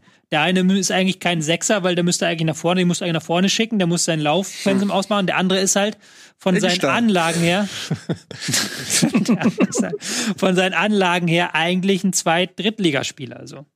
Daher, Das kann, kann er sehr gut wettmachen, weil er Einsatz, aber das ist, das ist die Wahrheit, so. Ja, aber ich glaube halt am Ende, äh, also jeder, der irgendwie schon mal Vereinssport gespielt hat, der weiß, dass es manchmal auch die, die Summe der Sachen. Es ist nicht immer so ein Spieler oder eine Sache, sondern bei Union funktioniert gerade das gesamte Mannschaftsgefüge. Die sind selbstbewusst, die haben ein System gefunden, was für sie funktioniert. Da ist Harmonie, die haben auch äh, jetzt nicht mehr so den ganz großen Druck, weil für die zählt eh nur Glas Klassenerhalt, den haben sie mehr oder weniger schon so gut wie in der Tasche. Das heißt, die können befreit aufspielen. Ähm, Der heißt Ovoni, nicht Harmonie. wer? Ovone? Aber nie, der ist Stürmer. Ovoni, ja. Jetzt mache ich auch mal so einen Witz und jetzt ist peinliche Stille. Vielen Dank dafür. Jetzt weißt du mal, wie sich das anfühlt. Ja, Stille ist doch das sorry, Beste, ich was du dachte- kriegen kannst. Ich dachte, das ist das Niveau hier. Ich finde halt, dass, dass, dass man äh, nicht immer nur die Einzelspiele bewerten darf, sondern auch so dieses Gesamtgefüge, was sich auch im, im, im Laufe einer Saison halt auch verändert. Wenn nämlich, wenn du Erfolg hast, dann hast du alles richtig gemacht, dann ist auch so jemand wie ein Knoche, der in Wolfsburg keine Bäume ausgerissen hat, ähm, plötzlich einer, wo man sagt, wie konnte man den übersehen, ja? Ähm, also das ist natürlich, der Erfolg gibt dann einem immer recht. Im Nachhinein ist man dann immer schlauer, aber also Aber du musst ja irgendwie zu dem Erfolg hinkommen. Und das tun sie, weil sie zusammenpassen, weil sie gut zusammengestellt Ja. sind, weil sie guten Fußball spielen, weil sie eine Idee haben. Schau dir diesen Konter, ich würde es halt Konter nennen, zum 1 zu 0 an, wo halt wirklich Knoche diesen auflösenden Pass spielt und der Avonie Becker Laufwege kreuzen. Das Ja. siehst du halt Ja. bei vielleicht drei, vier Bundesligisten aktuell. Weil der Rest das qualitätsmäßig nicht hinbekommt, mal so einen ordentlichen Konter hinten heraus mit einem Pass anzufangen und auch zu Ende zu Ja spielen. gut, aber wie oft macht er den Pass? Macht er den einmal und dann reden wir alle drüber? es ist doch egal, wie oft den macht. Wenn er ihn einmal macht und dann ja, ist nicht egal, vorne- wenn er ihn 30 Mal versucht hat in anderen Spielen und jedes Mal nicht geklappt hat. Aber es ist doch, das, der Ergebnisse geben doch da recht. Also das ist doch, ist doch nicht so, dass jetzt Knoche halt nur Mist macht und Union da ja. zufällig oben steht. Das ist ja wirklich, weil sie halt die Dinge richtig machen und weil du halt bei Werder Bremen zum Beispiel, die finanziell nicht in der anderen Liga sind, ist nicht so, dass Union Berlin da eine andere Liga ist finanziell. Deswegen, das ist ja das, weswegen das so eine Ohrfeige war, dieses Spiel. Weil man halt ganz deutlich gesehen hat, dass Werder Bremen keine Chance hatte gegen Union im direkten Vergleich. Also wirklich so gar keine. Das war halt wirklich eine Mannschaft, als wären das zwei unterschiedliche finanzielle Gewichtsklassen, was sie aber nicht sind. Ja, ich, das ist natürlich Mhm, immer genau. so, so ein bisschen.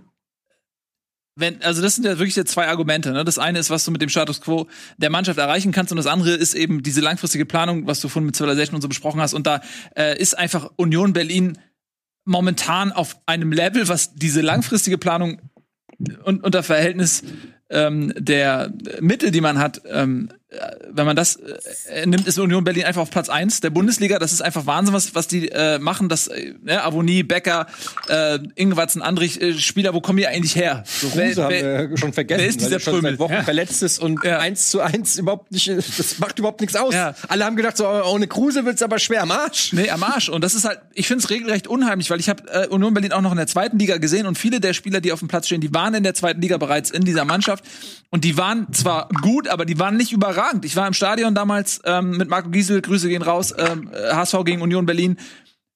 Äh, Die waren nicht so gut. Die waren nicht so gut. Also die, aber, aber äh, deswegen hatte ich auch nicht gedacht, dass sie sich in der ersten Liga so äh, dermaßen souverän etablieren können. Ähm, und die haben es geschafft. Ich finde es regelrecht unheimlich, was, was Union Woche für Woche leistet und sich davon entfernt, irgendwie Abstiegskandidat zu sein. Also es ist wirklich. Aber du hast den. Grund hast du schon genannt eigentlich. Der Grund ist, dass die, also jetzt Achtung, äh, Phrasenschwein, das ist Mannschaftssport und die Jungs haben einfach einen Handschlagdeal. Ich reiß mir für dich den Arsch auf. Ja. Ich glaube, es war Poyan Palo, der interviewt wurde, was das Besondere bei Union Berlin ist. War doch gerade vor zwei Wochen das Interview oder vor drei. Mhm. Und der, der gut, der hat jetzt nicht eine ewig lange Karriere hinter sich und äh, hat jetzt auch nicht groß glänzen können. Aber der sagt, der kam da an und hat noch nie erlebt, dass ein kompletter Kader befreundet ist Mhm. dass sie sich wirklich alle verdammt noch mal richtig mögen und dass sie Bock aufeinander haben. Und da muss man neidlos anerkennen, fantastische Kaderplanung. Sie haben anscheinend eine arschlochfreie Zone, im Profisport recht schwierig. Ähm, und die werden immer für den anderen den einen Meter mehr laufen. Wenn es spielerisch nicht klappt, muss der halt den Arsch aufreißen. Und das macht Union wie keine andere Mannschaft und werden damit, wie ich finde, folgerichtig belohnt für äh, einen sehr mutigen Fußball. Und anscheinend ist der Trainer auch ein richtig guter. Und Ich finde das und so- du merkst, Ja, Nico? Nee, ich meine, du merkst halt auch dem Spiel an, was sie dann auch gegen Bremen gemacht haben, dieses kompakte, konsequente Stehen und dann mit einem ganz klaren Matchplan sofort zu wissen, was du machst, wenn sich die Möglichkeit bietet. Das ist äh, so, so, so, so naiv, wie das jetzt von meiner Seite vielleicht klingt, aber etwas, was ich bei vielen anderen Mannschaften auch nicht sehe, weil dieses konsequente Durchziehen, das ist etwas, was Freiburg seit jetzt ein paar Wochen auch wieder macht. Konsequent die Chancen nutzen und genau zu wissen, was sie machen wollen. Und andere Mannschaften, und dazu gehört Schalke, dazu gehört Mainz, dazu gehört Köln, dazu gehört natürlich auch Bremen, die wissen das halt manchmal nicht. Und das macht diesen Unterschied, warum, glaube ich, das Selbstbewusstsein der Bonusfaktor ist, warum du in der Tabelle dann schnell nach oben rutscht. Ja, lass uns doch mal ganz kurz, du hast jetzt ja eigentlich eine Vorlage gegeben, ähm, um nach Freiburg äh, durchzumarschieren, aber ich würde ganz gern den Abstiegskampf beenden, bevor wir dann zur Mannschaft der Stunde Die haben kommen. noch gegen Hoffenheim gespielt. Ähm, oh, ja, ja, gut, wenn du willst. Gut. Ne, ich meine, Hoffenheim ist ein Punkt vor Bremen. Ja, okay, dann Verliert, nehmen wir das mit. verliert zu Hause äh, 3-1 gegen Freiburg. Ähm, der Trainer, äh, so heißt es, äh, ist kurz vorm Rausschmiss. Ähm, also ich finde Hoffenheim, auch wenn man das jetzt so vom Kader erstmal, würde man sagen, was, das kann ja nicht sein. Hoffenheim Abstiegskandidat. Aber wenn, wenn man so selbstbewusst Bremen da ständig äh, dazu zählt, dann finde ich, ist Hoffenheim ja auch nicht, auch nicht so weit weg. Ähm, Hm. Ja, und haben gegen Freiburg gespielt, glaube ich, vierter Sieg in Folge Vierter Sieg in Folge. von Freiburg. Ja. Da muss man auch sagen, da läuft zurzeit mehr richtig als falsch. Ähm, Samariter, guter Transfer gewesen. Der heißt Samariter. Samariter? Wie heißt Santa? Maria. Santa Maria. Santa Maria. Samariter. Ja, Santa Maria. Äh, guter Transfer gewesen, mittlerweile da auch voll angekommen und lenkt das Spiel. Ähm, und Freiburg äh, mit 20 Punkten auch in Schlagweite von internationalen Plätzen. Wie schnell das geht, ne? Ja. Wir haben ja vor vier, fünf Wochen war Freiburg noch unten mit drin. Haben wir noch überlegt, so, äh, sind die dieses Jahr mal auch mit drin im Abstieg? Vier Siege in Folge? Vier Siege in Folge, Äh, zack. Und ähm, am Anfang habe ich auch noch gedacht, so ja, okay, die Gegner waren jetzt auch ein bisschen dankbarer in der äh, Phase. Ähm, und mittlerweile musst du sagen, selbst wenn die Gegner dankbarer sind, vier Siege in Folge schaffst du nicht, wenn du nicht gut drauf bist. Und es waren auch verdiente Siege, muss man sagen. Und von daher, ähm, ja, äh, freut es mich für, für die Freiburger, dass sie ähm, ja jetzt wieder mit ähm, einer Annäherung sogar an die Euroleague-Plätze ähm, liebäugeln können. Bei Freiburg Aber auch krass, dass die, dass die TSG ohne einen richtig gut funktionierenden Kramaric auch nicht so wirklich was auf die Kette kriegt. Ja. Ne? Ja, wenn der Also ein Spieler. Ein Spieler. Ist. Ja, das ist oft so, ne? Dass, dass ähm, ein Spieler einen Unterschied machen kann, insbesondere dann, wenn er die Tore schießt. So, das ist ja, siehst ja auch in Bremen, wenn Füllkrug fehlt oder Genau. so, ne? Wenn am Ende Ja, derjenige fehlt, der die Dinger reinmacht. Bayern ohne Lewandowski ist auch nicht das Bayern. Oder Kimmich. Oder Kimmich, ja, gut, das stimmt. haben jetzt natürlich ein bisschen Pech gehabt gegen äh, Freiburg. Freiburg hat in der ersten Halbzeit aus, drei, aus zwei Schüssen drei Tore gemacht, wegen dem Eigentor. Und der Mhm. Elfmeter ist ja auch eine sehr fragwürdige Geschichte. Ja. Wo ähm, ja nach, ich weiß nicht, ob da ein Handspiel vorlag oder nicht, das konnte man aus den äh, Zeitlupen nicht richtig entnehmen. Aber weil das in den Zeitlupen nicht hundertprozentig klar war, dass es kein Handspiel war, hat der Videoassistent nicht eingegriffen und hat dann gesagt, äh, das Handspiel bleibt bestehen. Obwohl, selbst wenn es ein Handspiel gewesen wäre, wäre es halt so ein bananiges Handspiel, was, wo du dir denkst, wofür gibt's da Elfmeter? Es war ein verlängerter Kopfball nach einer Ecke und der Ball fliegt aus zwei Metern gegen die Hand. Wahrscheinlich flog er gar nicht mehr gegen die Hand. Wie gesagt, konnte man mit den Zeitlupen nicht richtig rausfinden, war dann so eine Grauzone. Äh, und dann liegst du 0-2 hinten plötzlich statt 0-1. Und man muss dann in der ersten Halbzeit auch noch, ähm, ich glaube, Rudi war es ja, der relativ früh raus musste. Ähm, wer hatte sich noch verletzt? Adamian oder was? Rudi meinst du es? Nee, Rudi hat sich verletzt und noch jemand hat sich in der ersten Halbzeit verletzt. Bei Nee, äh, äh, Akpoguma. Akubuma, genau. Akubuma hat sich noch verletzt. Das ist maximal blöd gelaufen, aber es, du hast auch in der ersten Halbzeit wieder gesehen, dass Hoffenheim nicht viel nach vorne zustande bringt momentan. Das ist ein riesiges Problem. Und dann müsstest du de- entweder hinten besser stehen, was sie halt auch nicht tun, oder du brauchst halt irgendwie einen Kramaric in super Form, was er halt seit seiner Corona-Erkrankung nicht mehr ist. Liegt das an Hoeneß? Also hat er nicht die Pfeile im Köcher, um da äh, strategisch dagegen anzuwirken? Wir haben es ja, glaube ich, schon mal gesagt vor der Winterpause, dass wir alle nicht so richtig wissen, was wir daraus machen sollen. Also Hoffenheim ist so irgendwie so eine Mannschaft ohne Eigenschaften diese Saison. Du hast halt nicht, du weißt halt nicht, was, was, wofür die stehen. Am Anfang der Saison hattest du halt Kramaric und diesen Sieg gegen Bayern und seitdem hängen die so ein bisschen in der Luft, machen auch jede Woche wieder das anderes, haben jetzt auch 4-2-3-1 gespielt, dann relativ früh System gewechselt, indem sie gemerkt haben, dass das nicht geklappt hat. Am Ende war es, glaube ich, eine Dreierkette. Also da fehlt mir halt auch die klare Linie so ein bisschen. Ja, also man, ja, ich finde also bei Hoffenheim so ein bisschen, man muss sagen, die waren halt arg gebeutelt, äh, was Verletzungsfragen ähm, angeht und hatten dann oft Pech. Also ganz oft hatte ich das Gefühl, okay, die wurden auch unter Wert irgendwie geschlagen. Mhm. Ähm, und aber so langsam ermüdet sich das auch, so, ja, dieser, diese Ausreden, ähm, klar, am Ende des Tages musst du irgendwann mal Resultate liefern und das macht Hoffenheim gerade nicht. Aber ich kann mir auch sehr gut vorstellen, dass die wieder kommen, dass es eine Momentaufnahme ist und ich weiß nicht, ich habe, ich, mein Draht äh, nach Hoffenheim ist nicht mehr so groß, seit ich SAP verkauft habe und deswegen weiß ich nicht, ob Hoeneß wirklich dicht vom Rauswurf steht oder nicht. Er gilt ja als ein sehr großes Trainertalent und eigentlich in Hoffenheim ist man ja geduldig ähm, und hat dann ein sehr gutes Gespür ähm, für Und Talente. in Europa funktioniert es ja auch. Ja, ja, Oder? stimmt. Ja. Also in Europa, das ist doch das Krasse. Also wenn eine Mannschaft in Europa, jetzt vielleicht nicht gegen die allergrößten Gegner der Welt, aber ähm, trotzdem ja richtig gute Auftritte hat und dann zu Hause ist das, das Alltagsgeschäft zu langweilig wahrscheinlich für die Akteure irgendwie. Na gut, diese, aber Ja. man darf nicht vergessen, sie sind jetzt auf dem 13. Platz und spielen jetzt als nächstes gegen Schalke. Auf Schalke. Und wenn du da verlierst, hast du natürlich schon dann auch ein Problem, glaube ich, in Hoffenheim, egal, Trainertalent hin oder her, dann wird's, glaube ich, da, weiß nicht, ob er dann schon rausfliegt oder so, aber dann könnte ich mir vorstellen. Aber da haben wir jetzt schon so oft drüber geredet. Ich glaube, seit 17 Spielen haben wir gesagt, wenn, wenn, der, wenn der gegen Schalke verliert, passiert ja eh nicht. Machen wir uns nichts vor. Können Ja, ich hab- jetzt ich hab zynisch eben sein und mal- sagen, Sebastian Rudi hatte überhaupt gar keinen Bock auf das Schalke-Spiel. Ähm, aber das, das wäre in, an, in Anbetracht jetzt der Verletzung auch vielleicht nicht angemessen. Ähm, aber sie ist zum Glück nicht so schlimm, wie man am Anfang dachte. Also es sah ja echt übel aus, aber es ist äh, nicht so schlimm, äh, wie es hätte sein können. Ähm, Ähm. es, ist, es ist ja aber auch so, dass man sich mal vor Augen führen muss, dass diese Mannschaft Bayern München 4-1 weggehauen hat. Ne? Also irgendwo muss ja genug Potenzial drinstecken. Und ich habe eben deine, deinen Nebensatz, Eddie, mal ein bisschen recherchiert. Offensichtlich wird er hart für das kritisiert, was ähm, ja eigentlich gang und gäbe ist, wenn du eine Mannschaft durch die Europa League bringst und auch äh, erfolgreich, dass du rotierst. Und das scheint äh, der, dem Kader in der Bundesliga so ein bisschen vor die Füße zu fallen, weil du deswegen dann natürlich nicht so erfolgreich bist. Ähm, warum auch immer, normalerweise läuft es ja in entweder eine oder andere Richtung, aber die Doppelbelastung scheint hier ein Problem zu sein. Die Dreifachbelastung sind sie ja losgeworden, aber es steht wohl wirklich so, dass dieses Spiel gegen Schalke für seine Position schon entscheidend sein kann. Das finde ich, das find ich überraschend krass. Ja. Ja. Das wird äh, interessant ähm, zu sehen. Ich glaube, es will auch, niemand will die Mannschaft sein, gegen die Schalke zuerst gewinnt. Ja, und diese, und diese Serie verhindert. Es ist ja, glaube ich, noch ein Spiel, was zu dieser äh, Tasmania, wobei das natürlich klar saisonübergreifend äh, ja. bei Schalke gerechnet wird und bei ähm, Tasmania wird das in einer Saison, deswegen hinkt der Vergleich eh massiv, er dient dem, dem Entertainment aber. Können theoretisch beide noch. Beides ja, ist noch im Rennen. gerade sagen, sie ja. können ja noch den anderen auch holen. Ja, lass uns Vielleicht mal ein bisschen ähm, den Abstiegskampf. Lass mich noch kurz über Freiburg was Gut, erzählen. Sehr gerne. Ja, extra mir was zurechtgelegt. Oh, hast du? Ja, bisschen, Taktik? Nein, nicht Taktik dafür, Ach, aber ich habe mir ein bisschen auch was Taktisches zurechtgelegt.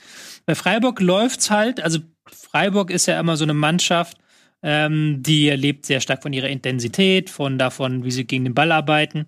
Und ab und zu hast du aber so Phasen, wo Christian Streich was Neues versucht, wo er versucht, die Mannschaft weiterzuentwickeln, wo er sagt, okay, versuchen wir einen neuen spielerischen Akzent. Haben sie jetzt mit Santa Maria, den sie neu geholt haben, Anfang der Saison sehr häufig versucht. Mhm. Auch mit Viererkette sehr viel gespielt. Das hat dann nicht immer so hundertprozentig funktioniert. Mit Viererkette hatten sie diese Saison 9 zu 11 Tore. Und jetzt vor sechs Spielen genau haben sie umgestellt auf so ein 3-4-3-System. Also wieder mit Dreierkette hinten, mit Günther und Schmid auf den Außen, mit sehr hohen Rollen. Und seitdem haben sie ein Torverhältnis von 14 zu 5 und sind jetzt auch so ganz, ganz deutlich weg von diesem Versuch, mehr Ballbesitzanteile zu bekommen, sondern wirklich wieder die Mainzer, äh, die Mainzer sage ich schon, die Freiburger Kerntugenden. Wir arbeiten gegen den Ball, wir stehen kompakt, wir gucken, dass wir in die Umschaltsituation reinkommen, wir gucken, dass wir unsere Außen gut einbeziehen in das Spiel und damit haben sie momentan einen großen Erfolg, auch weil viele Spieler jetzt so sich richtig wohlfühlen. Ein Santa Maria, hast du ja schon gesagt, der jetzt mittlerweile eingeschlagen ist und wirklich gute Pässe spielt, aber auch gegen den Ball gut funktioniert. Ähm, Grifo, der die Saison seines Lebens spielt, steht jetzt bei sieben Toren. Er hat nur. Für 500, 500 zu wenig geboten bei Kickbase. Ja. Naja, ist egal. Der ist, ähm, ist bei sieben Toren, sind zwei Elfmeter-Tore dabei, aber Elfmeter macht er halt auch regelmäßig rein. Ähm, du hast, klar, Günther, du hast auch eine Endverteidigung, die wieder funktioniert. Also diese Umstellung auf 3 für 3 war wirklich ein Moment in der Saison, der Freiburg nochmal richtig nach vorne gebracht hat und der auch dafür gesorgt hat, dass sie jetzt da hinten nichts mehr mit zu tun haben. Mhm.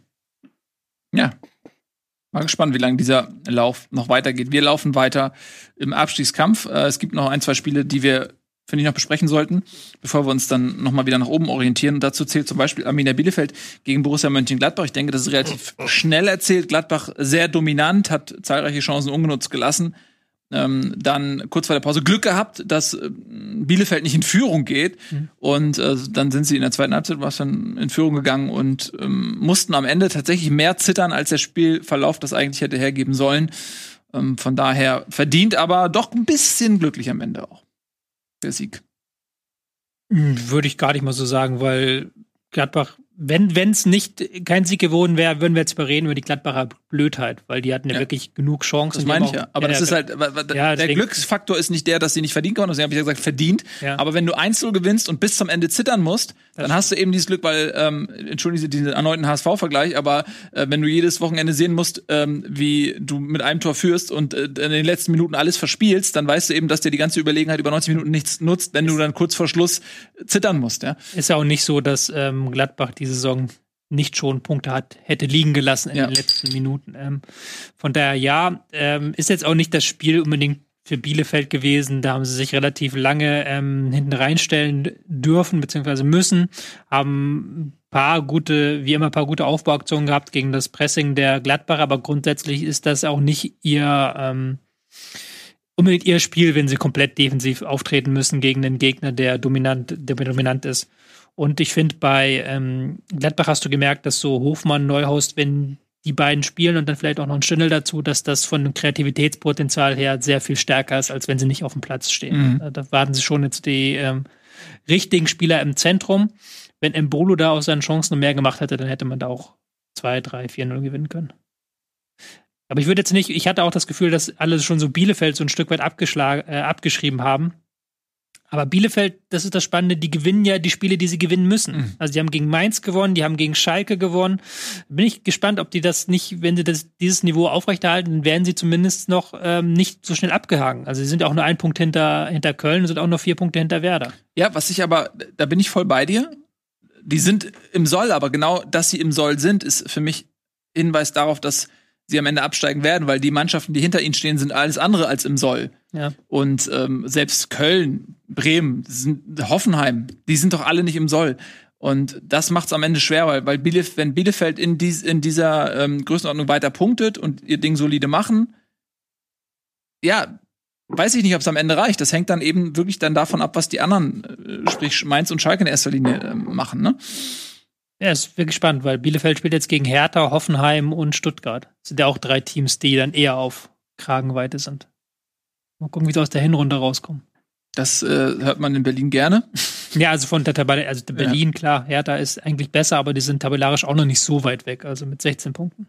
Das stimmt, aber auch die sind, wie die Vereine, die ich eben aufgezählt habe, Unterperformer ähm, Ja, zu diesem Zeitpunkt der Saison. Also ich glaube, es wird schwer für Bielefeld, aber es ist ja auch äh, albern, sich für diese ähm, Aussage feiern zu lassen, weil das ist ja natürlich das Einfachste der Welt, das zu sagen. Ich feiere dich trotzdem. Nicht. Vielen Dank, ich feiere dich auch. Wir feiern ein weiteres Spiel im Abstiegskampf. Köln gegen Augsburg. Ähm, war es so langweilig, wie es klingt? 0 zu 1? Also in der Hölle, wenn es irgendwo eine Hölle gibt, eine Fußballhölle, dann läuft diese, die erste Halbzeit zumindest dieses Spiels auf äh, Dauerschleife. Ich meine, Köln spielt zu Hause gegen Augsburg und stellt sich halt hinten rein. Das ist aktuell der Anspruch von Köln. Die haben ja damit in den letzten Wochen genug Erfolg gehabt und jetzt ähm, gegen Augsburg eben nicht. Und Augsburg kommt halt damit durch so. Ich tippe mittlerweile jedes Spiel von Augsburg 0-0 und habe halt sehr oft sehr lange recht, sagen wir es mal so. Also Ja. immer so in den letzten Minuten äh, ändert sich dann meist, weil sie dann noch irgendwie das 0-1 kassieren oder das 0-1 machen. Aber die haben, da steht immer sehr oft sehr lange sehr 0, äh, gut 0-0 und dann setzen sie darauf, dass sie am Ende die bessere Kondition haben. Das, das geht momentan gut. Ist jetzt auch, liegt auch nicht zuletzt an Caligiuri, der auch wieder, finde ich, jetzt gegen Köln ein ähm, positiver Faktor war im Spiel. Ähm, Ansonsten war da nicht viel, ist da nicht viel passiert in diesem Spiel. Ja, es war wirklich kein Leckerbissen. Ähm, und äh, bei solchen Spielen freue ich mich immer, dass sie in der, Ko- in der Konferenz laufen. Weil so, wenn das ein Einzelspiel wäre, dann würde ich es wahrscheinlich eher nicht gucken. ähm, aber man muss vielleicht auch ganz kurz mal zu Augsburg sagen, die sind nämlich auch im Soll. Ja, eine Mannschaft, die auch, die man immer mal wieder zum Abstiegskandidatenkreis zählt zu Beginn der Saison. Die sind jetzt mit 19 Punkten auf Platz 10. Das ist bislang für Augsburg eine gute Saison. Ja, auf jeden Fall. Also ähm, die machen ihre, haben ihre Standardsituationen, die sie dann teilweise nutzen. Die haben ein, zwei Spieler immer, die herausstechen. Die haben auch einen guten Kader eigentlich, muss man sagen. Also die sind eigentlich eine gefestigte Mannschaft, spielen halt einen sehr defensiven Fußball. Haben, glaube ich, den ich weiß nicht, ob Köln sie mittlerweile überholt hat, ähm, was den Ballbesitz angeht, aber lange Zeit hatte Augsburg den wenigsten Ballbesitz in der Liga und die, die kultivieren das auch und die, die wissen genau, was sie tun, aber sie tun das, was sie tun, eben äh, sehr gut. Mhm. So sieht's aus. So, jetzt verlassen wir langsam die Kategorie sehr gut und klettern mal wieder ein bisschen weiter nach oben. Lass uns doch mal einfach, weil Etienne schon die ganze Zeit ähm, mit den Hufen schart, über ähm, das Spiel Leverkusen in Frankfurt sprechen. Wie war das denn so für dich? Äh, ja, das war ein sehr schönes Spiel. Äh, die beste Saisonleistung von der Eintracht, ähm, die wir gesehen haben. Und Leverkusen war schwach. Aber es ist immer die Frage, sind die schwach oder waren die anderen so gut oder so? Keine Ahnung, kann man immer so sehen oder so sehen. Aber ähm, Wie siehst du es denn? ja, ich sehe es so, dass man jetzt bei der Eintracht, das, was sich auch schon angekündigt hat, jetzt sich da eine andere Startelf mittlerweile rauskristallisiert. Du hast jetzt einen fitten Younes am Start. Du hast einen Kostic, der zurück ist. Ähm, So, der äh, endlich, sag ich mal, das abliefert, was man sich eigentlich schon letzte Saison von ihm erwartet hat, der auch eine ganz andere Körpersprache mittlerweile hat, selbstbewusster, ein bisschen reifer wirkt, auch mutiger wirkt.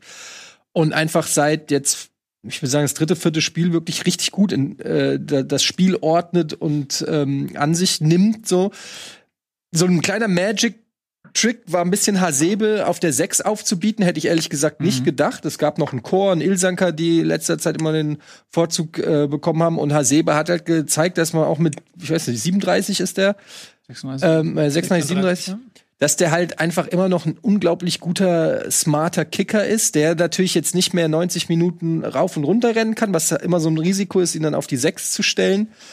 Aber dadurch eine andere Spielkultur herrscht momentan. Du hast ähm, Durm, der jetzt sich durchgesetzt hat auf rechts, der auch noch mal ein anderes spielerisches Element mitbringt als die ganzen anderen davor, die das versucht haben, Da Costa und Chandler und Touré und so. Ein Silver, einen absoluten Torjäger. Also du, du hast echt eine ganz gute Mannschaft.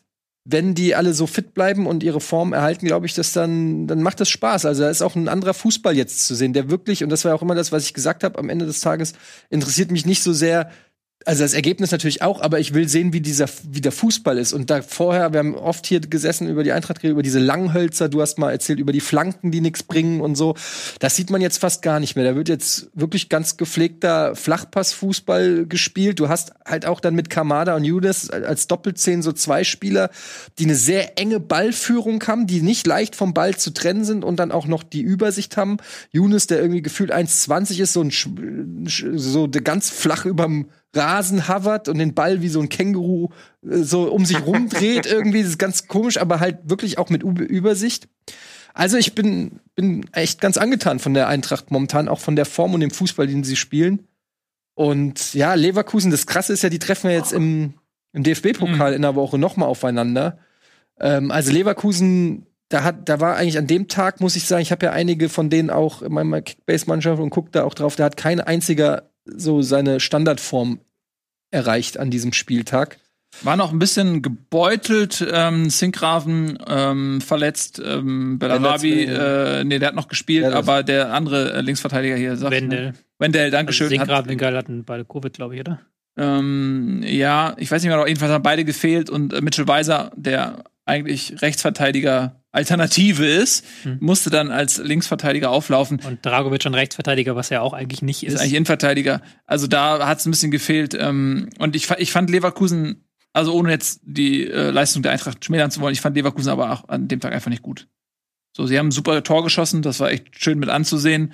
Ähm, ein bisschen und, Bubble. Und viel mehr Folklore war dann auch nicht mehr.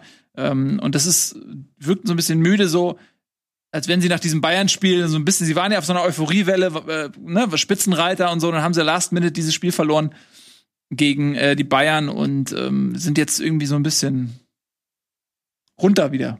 Ja, dieser- es war als ein Spiel, war auch, wie gesagt, Innenverteidigung nicht gut, war auch Hm. Eintracht ist nicht, glaube ich, nicht der Gegner, der Leverkusen liegt, weil Eintracht ja auch sehr körperbetont ist. Mhm. Ich fand das jetzt sehr interessant, nochmal, um dann nochmal zur Eintracht kurz zu kommen, dass man halt Dost verkauft hat. Der ja eigentlich Stammspieler war und jetzt auch irgendwie nicht die Megaleistung gezeigt, aber auch mit vielen langen Bällen gefüttert wurde. Man hat das Gefühl, er war körperlich jetzt endlich auf der Höhe, nachdem er es lange Zeit nicht gestimmt hat. Und jetzt ähm, dann plötzlich aber habe ich auch gedacht, wow, was soll das? Und jetzt ja, haben sie diese Doppelzehn gespielt, Yunus Kamada, auch so ein 3-4-3-System und das hat mir aber auch sehr gut gefallen. Also die, die, die Idee mag ich mit diesen beiden quirligen Dribbler-Typen da ähm, hinter der Spitze, hinter Silver, der ja auch sehr viel ausweicht, sehr quirlig ist.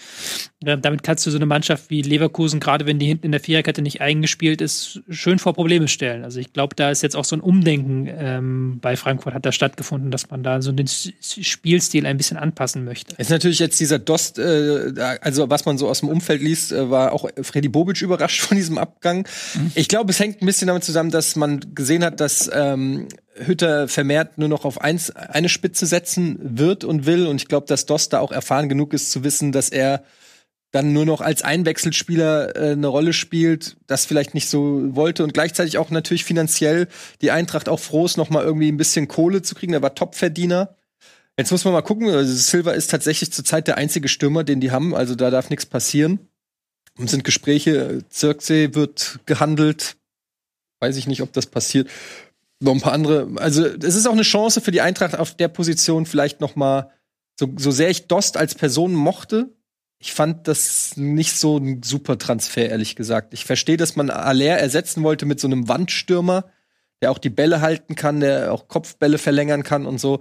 Aber ähm, der gehört für mich schon, also schon, ist schon deutlich über einen Zenit meiner Meinung nach. Und da würde ich mir wieder mehr Fantasie wünschen bei der Eintracht und wieder so. Vielleicht kommt ja, wird ja Jovic noch mal ausgeliehen. Das fände ich, das fände ich geil. Den, den erst für 60 Millionen verkaufen und ihn dann zurückleihen von Lau. Aber wieso war Bobic überrascht? Musste, musste das nicht absegnen? Ja, ja, aber das war wohl sehr vehement der Wunsch. Der wollte ja im Sommer schon wohl zu Brügge. Und dann kam der wohl jetzt äh, im Winter noch mal und hat, ge hat gesagt, hier, die bieten vier Millionen und ich will dahin. So. Hm. So, jetzt habe ich mir den Ede sehr lange, sehr wohlwollend angehört. Und er sagt ja, das große Ganze interessiert mich, die Philosophie meines Vereins. Du bist ergebnisgesteuert und das weißt du ganz genau. Ich habe hochemotional zu meinem Werder Bremen-Spiel meine Fresse geschrieben auf Twitter und du, same. Ja, da stand ja auch Minuten später 1-0 war für Leverkusen. Ja, weil du bist ergebnisgesteuert, Mann. Scheiß auf deine Philosophie und ich will da was irgendwie was etablieren am Arsch. Du willst, dass die Mannschaft auch funktioniert wie in den 90 Minuten, die du gerade anguckst. Ich wusste ich ehrlich gesagt gar nicht, wozu ich Same geschrieben habe. Ich habe ja nicht das Bremen-Spiel verfolgt. Ich wusste gar nicht, was du schreibst. Ich dachte nur, du leidest und ich wollte, ich wollte dir Genau. meine Solidarität zeigen, dass ich auch leide. Genau. Da wird man, nee, da wird man ich für gerade zur angegriffen. Corona-Politik von Südostafrika irgendwas poste oder was?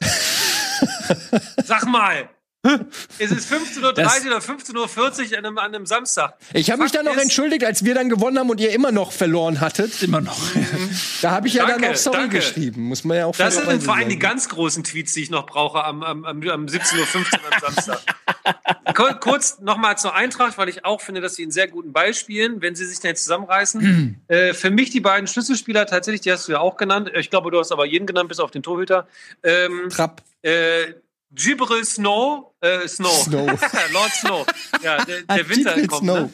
Gibril, nein, Gibril. Und ich finde, ohne Witz, jetzt ganz im Ernst, meine größte Überraschung ist Durm. Ich finde, Durm macht eine auf rechts, die sind ja auf der gleichen Achse, wenn ich mich das, wenn ich das richtig taktisch gesehen habe, bitte, Tobi, korrigiere mich, wenn ich das falsch sehe. Ich finde, die machen da einen sehr, sehr guten Job und äh, gerade der, der So, der finde ich auch, ist krass erwachsen geworden irgendwie. Da ist irgendwas passiert, anscheinend hat er mit dem Adi noch mal ein bisschen länger gequasselt. Das gefällt mir sehr, sehr gut und äh, die einzige Schwachstelle, die ich sehe, wenn sich da ein Stürmer verletzt ist, hat Feierabend mit Tore schießen. Ansonsten ist die Eintracht eine geile Mannschaft. Same. Auch erst, auch erst zwei Niederlagen durch diese vielen Unentschieden. Also es ist auch nicht so einfach, äh, die Eintracht zu schlagen, das muss man sagen. Ähm, und da gibt's halt nach wie vor diese ein oder anderen Spiele, die so knapp nicht gewonnen wurden. Weiß, kann man immer sagen, hätte, hätte, wenn und wenn. Aber ich habe das halt einfach im Hinterkopf. Und wenn man, wenn man da ein bisschen geschickter sich angestellt hätte, könnte man sogar noch über andere. Ah, ich will jetzt hier nicht schweigen. Das fliegt mir wieder über die, um die Ohren, wenn es wieder nicht läuft und ich hier wieder sitze mit einer Fresse und nur abhate. Aber lasst es mich auch mal genießen. Genießt das Momentan auch. ist es schön. Weil ihr habt damit, man hätte es nicht geglaubt, tatsächlich Stuttgart überholt in der Tabelle. Denn Stuttgart hat 1 zu 0 verloren gegen Rasenballsport Leipzig. Und das war ein verdienter Sieg, der unter anderem deshalb nicht höher ausfiel, weil Stuttgart einen sehr guten Torwart an diesem Tag hatte, der eine Menge gehalten hat, Alter, ja. oder? Alter, den Elfmeter. Übel. Dass er das Ding hält, das ist, das ist nicht möglich. Also der hat richtig geile Dinger gehalten. Ja. Und äh, dafür, dass das, der ist ja 1,96 groß oder was, ist jetzt keiner, der so vom, vom, vom Fach kompakt und klein und quirlig, dass er das rechte Bein dann auch hoch äh, äh, äh, flext, Mhm. das war schon schwer beeindruckend. Ja, also Kobel mit einer richtig, richtig starken Partie und ähm, ja, Leipzig war an dem Tag einfach dann doch eine Kragenweite äh, zu groß. Also es lag vielleicht weniger daran, dass Stuttgart kein gutes Spiel gemacht hat, sondern es lag eher daran, dass Leipzig einfach, wenn sie performen, für ähm, die meisten Mannschaften in der Bundesliga ein Regal zu hoch sind. Sie haben das gut gemacht, sie hätten mehr Tore schießen müssen. Ähm, möchtet ihr dem was hinzufügen? Mm, Sportlich gar nicht mal so un Ja. unbedingt. Ich fand das auch war ein relativ einseitiges Spiel, weil es die erste Mannschaft ähm, gegen die Stuttgart so überhaupt nicht richtig ins Spiel gekommen ist, wo sie hinten nicht gut rausspielen konnten, weil Leipzig da sehr guten Zugriff drauf gemacht hat. Ähm, hat sich ausgezahlt, Angelino da eine Reihe weiter nach vorne zu ziehen, der in eine offensiveren Rolle spielen zu lassen. Ähm, Leipzig mit Chancenverwertung ist halt das einzige Problem momentan bei denen. Also Angelino übrigens für mich einer der Top 3 Spieler der Saison. Der Typ Ja. ist eine Sensation. Mhm. Der spielt eine Saison, das ist ja unfassbar. Der, der hat ja auch noch Bock auf Defensivarbeit. Also da ist immer das Gefühl, da ist, noch ein, da ist noch ein Zwilling irgendwo unterwegs, der hinten alles wegflext und vorne ist der kreative Part. Und der schlägt so geile Flanken. Also ich muss echt sagen, Angelino, bester Transfer. Ja, auf Ja, jeden sehe ich, Fall. sehe ich ganz genauso. Macht dem einfach einfach Spaß zuzugucken. Wird gekauft auch, gehört noch Manchester City, ne? Aber äh, Raude, glaube ich, schon gekauft, oder? Ja, es gab irgendwie Kaufpflicht ab einer bestimmten Anzahl Einsätze, glaube ich. Irgendwie, ich weiß nicht, ob es jetzt schon soweit ist ähm, oder demnächst, aber er wird auf jeden Fall so oder so gekauft. Hm. Äh, kann man von ausgehen.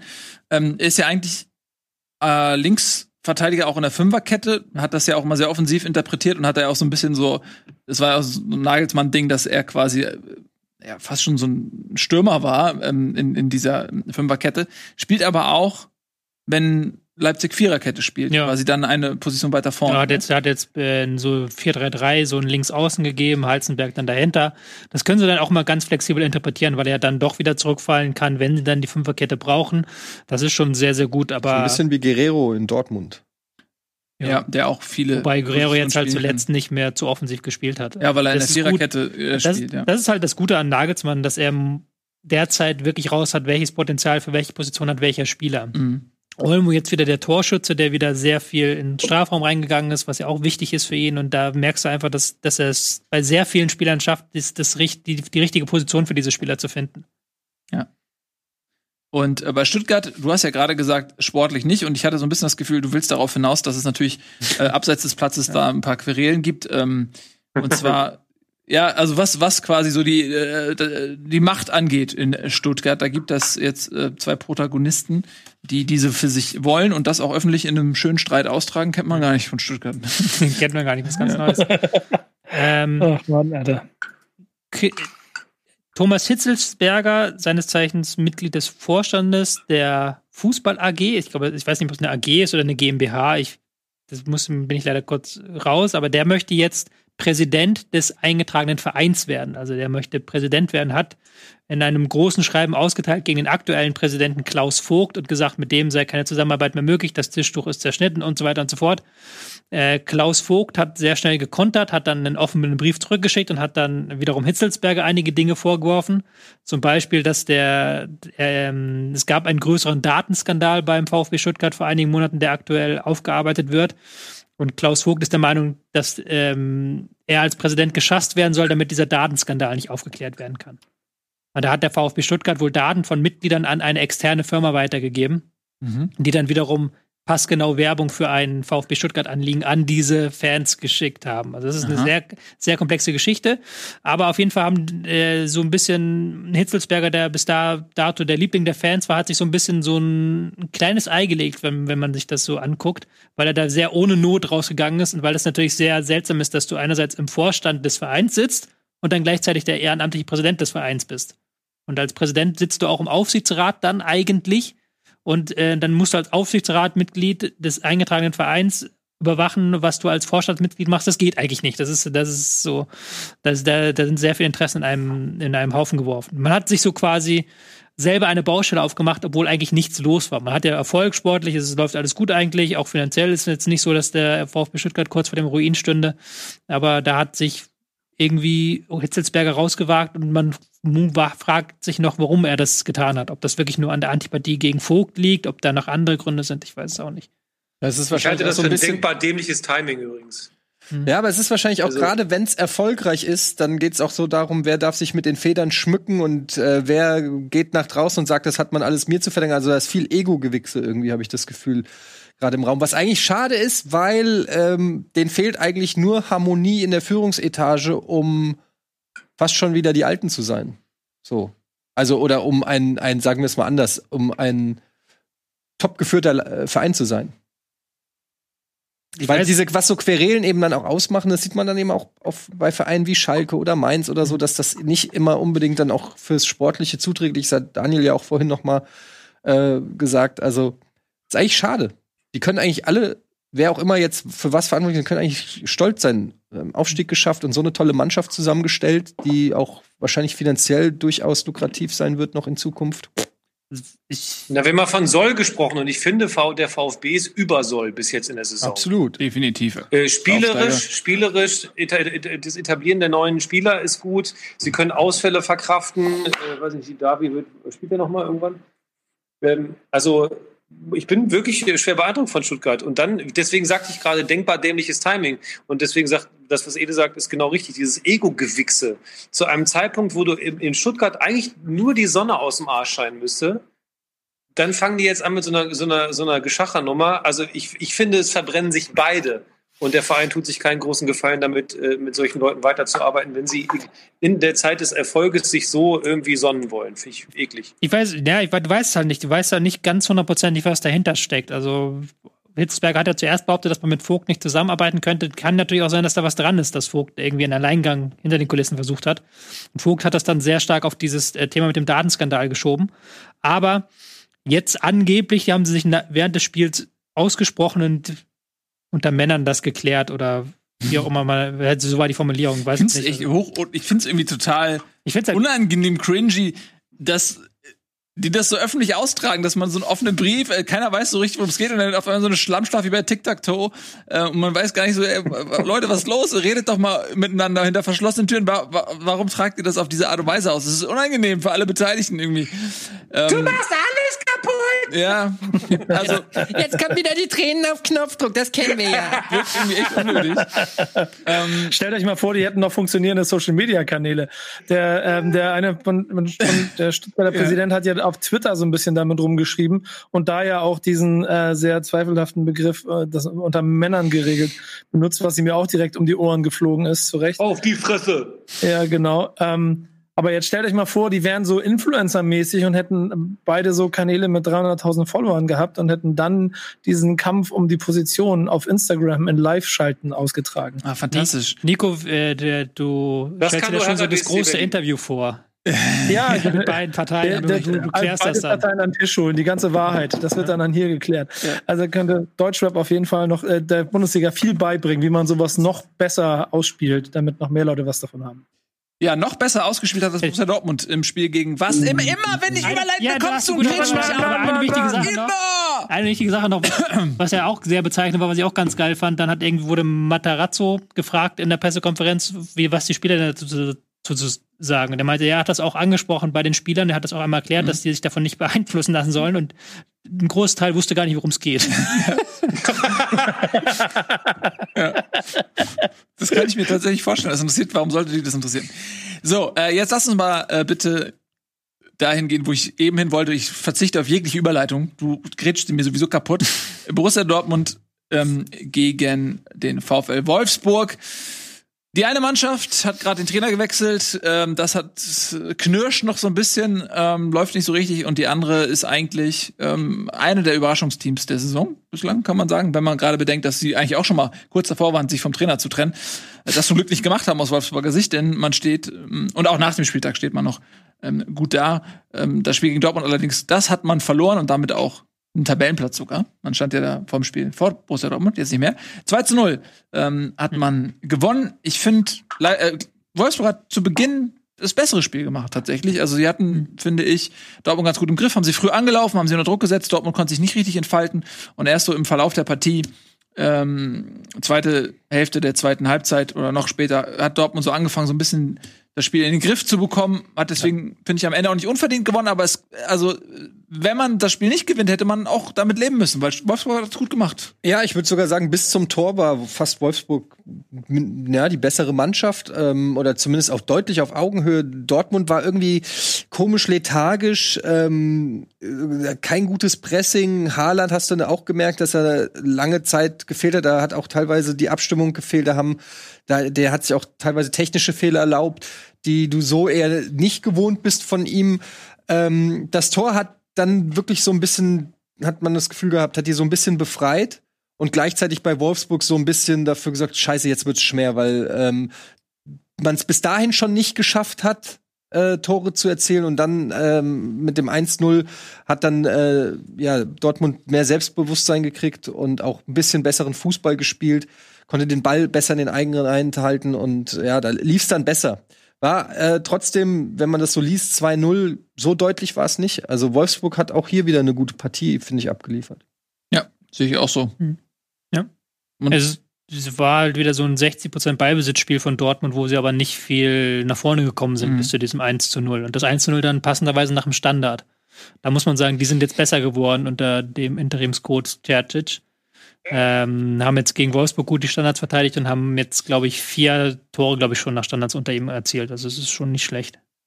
Ja, dann das war ja auch Thema. Man hat ähm, gegen Köln ähm, das Spiel nach Standards verloren ähm, und so weiter. Also das äh, war schon tatsächlich eine Baustelle, die man da irgendwie hatte und die vor, also die jetzt erstmal geschlossen ist. Mal schauen, wie es in den nächsten Wochen weitergeht. Ich habe trotzdem das Gefühl, dass äh, in Dortmund nicht ein Energieschub freigelassen wurde mit der Entlassung von Lucien Favre und dem Trainerwechsel. Also es ist, ich weiß nicht, ob das eher dann langfristig sich entfaltet, aber dass die Mannschaft jetzt explodiert, Das habe ich bislang noch nicht wahrgenommen. Nee. So. Aber Es ist, glaube ich, so ein Pro äh, Programm der kleinen Schritte. Ja. Dass man so nach und nach guckt, dass man drauf aufbaut.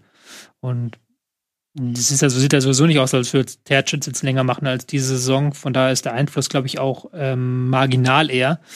Mal schauen, was er noch draus macht und was die kommenden Wochen macht. Man hat ja auch gesehen in diesem Spiel, dass sie halt die Qualität haben. Also Sancho mit diesem Wahnsinnstor da beim zweiten Tor, das war ja auch ein geiles Dribbling. Wenn er das jetzt wieder öfters hinbekommt, du hast in diesem Kader einfach so viel Qualität, dass du da mehr rausholen müsstest eigentlich. Ja. Definitiv. Also man darf nicht vergessen, in der Phase hat Haaland eben auch wirklich gefehlt. Mhm. Ähm, Und es gibt eben auch keinen passenden Ersatz. Mokoko hat das natürlich ganz gut gemacht, aber der Junge ist natürlich kein, kein Haaland-Ersatz. Und ähm, müssen wir mal schauen, Reus wird auch, kommt auch mal besser in Schwung, ähm, wie die nächsten Wochen für Dortmund verlaufen. So, haben wir ein Spiel verpasst? Nee, ne? Ich glaube, wir haben alle. Ich will noch was zu Hertha sagen. Wir haben 3-0 gewonnen. Bockstarkes Spiel von Hertha. Bockstarkes BSC. Spiel. Wirklich, wirklich gut. Ja. Kunja Auch gut. und andere Spiele haben die auch noch. Waren auch, also Die waren alle gut. Alderete ist reingekommen für Toruna Riga. Äh, Hashtag Danke Labadier. Ja. Hast mir schön den Spieltag bei äh, Kickbase versaut. Ähm, und Hat er gut moderiert, auch diese, diesen Wechsel. Ja. Hat er vor dem Spiel gesagt, so ja, Torona Riga, der hat zuletzt nicht so gut äh, Leistung gezeigt, das hat ihn im Training gehemmt, der hätte mit ihm geredet und gesagt, so mach jetzt mal eine Pause. Das scheint ja, das kann ja, das ist ja auch so ein typischer Labadia-Move, das scheint er ja auch zu beherrschen. das kann er. Er kann ein- das, das Einflüstern, äh, das beherrscht er. So, ihr Lieben. Mir, äh, gef mir gefällt die Ansprache vom Labadier. Habt ihr das schon mal zum Thema gemacht? Ich finde es geil, wie der mit seinen Leuten äh, während des Spiels spricht. Kriegt man nun mal leider mit, weil keine Zuschauer im Stadion sind.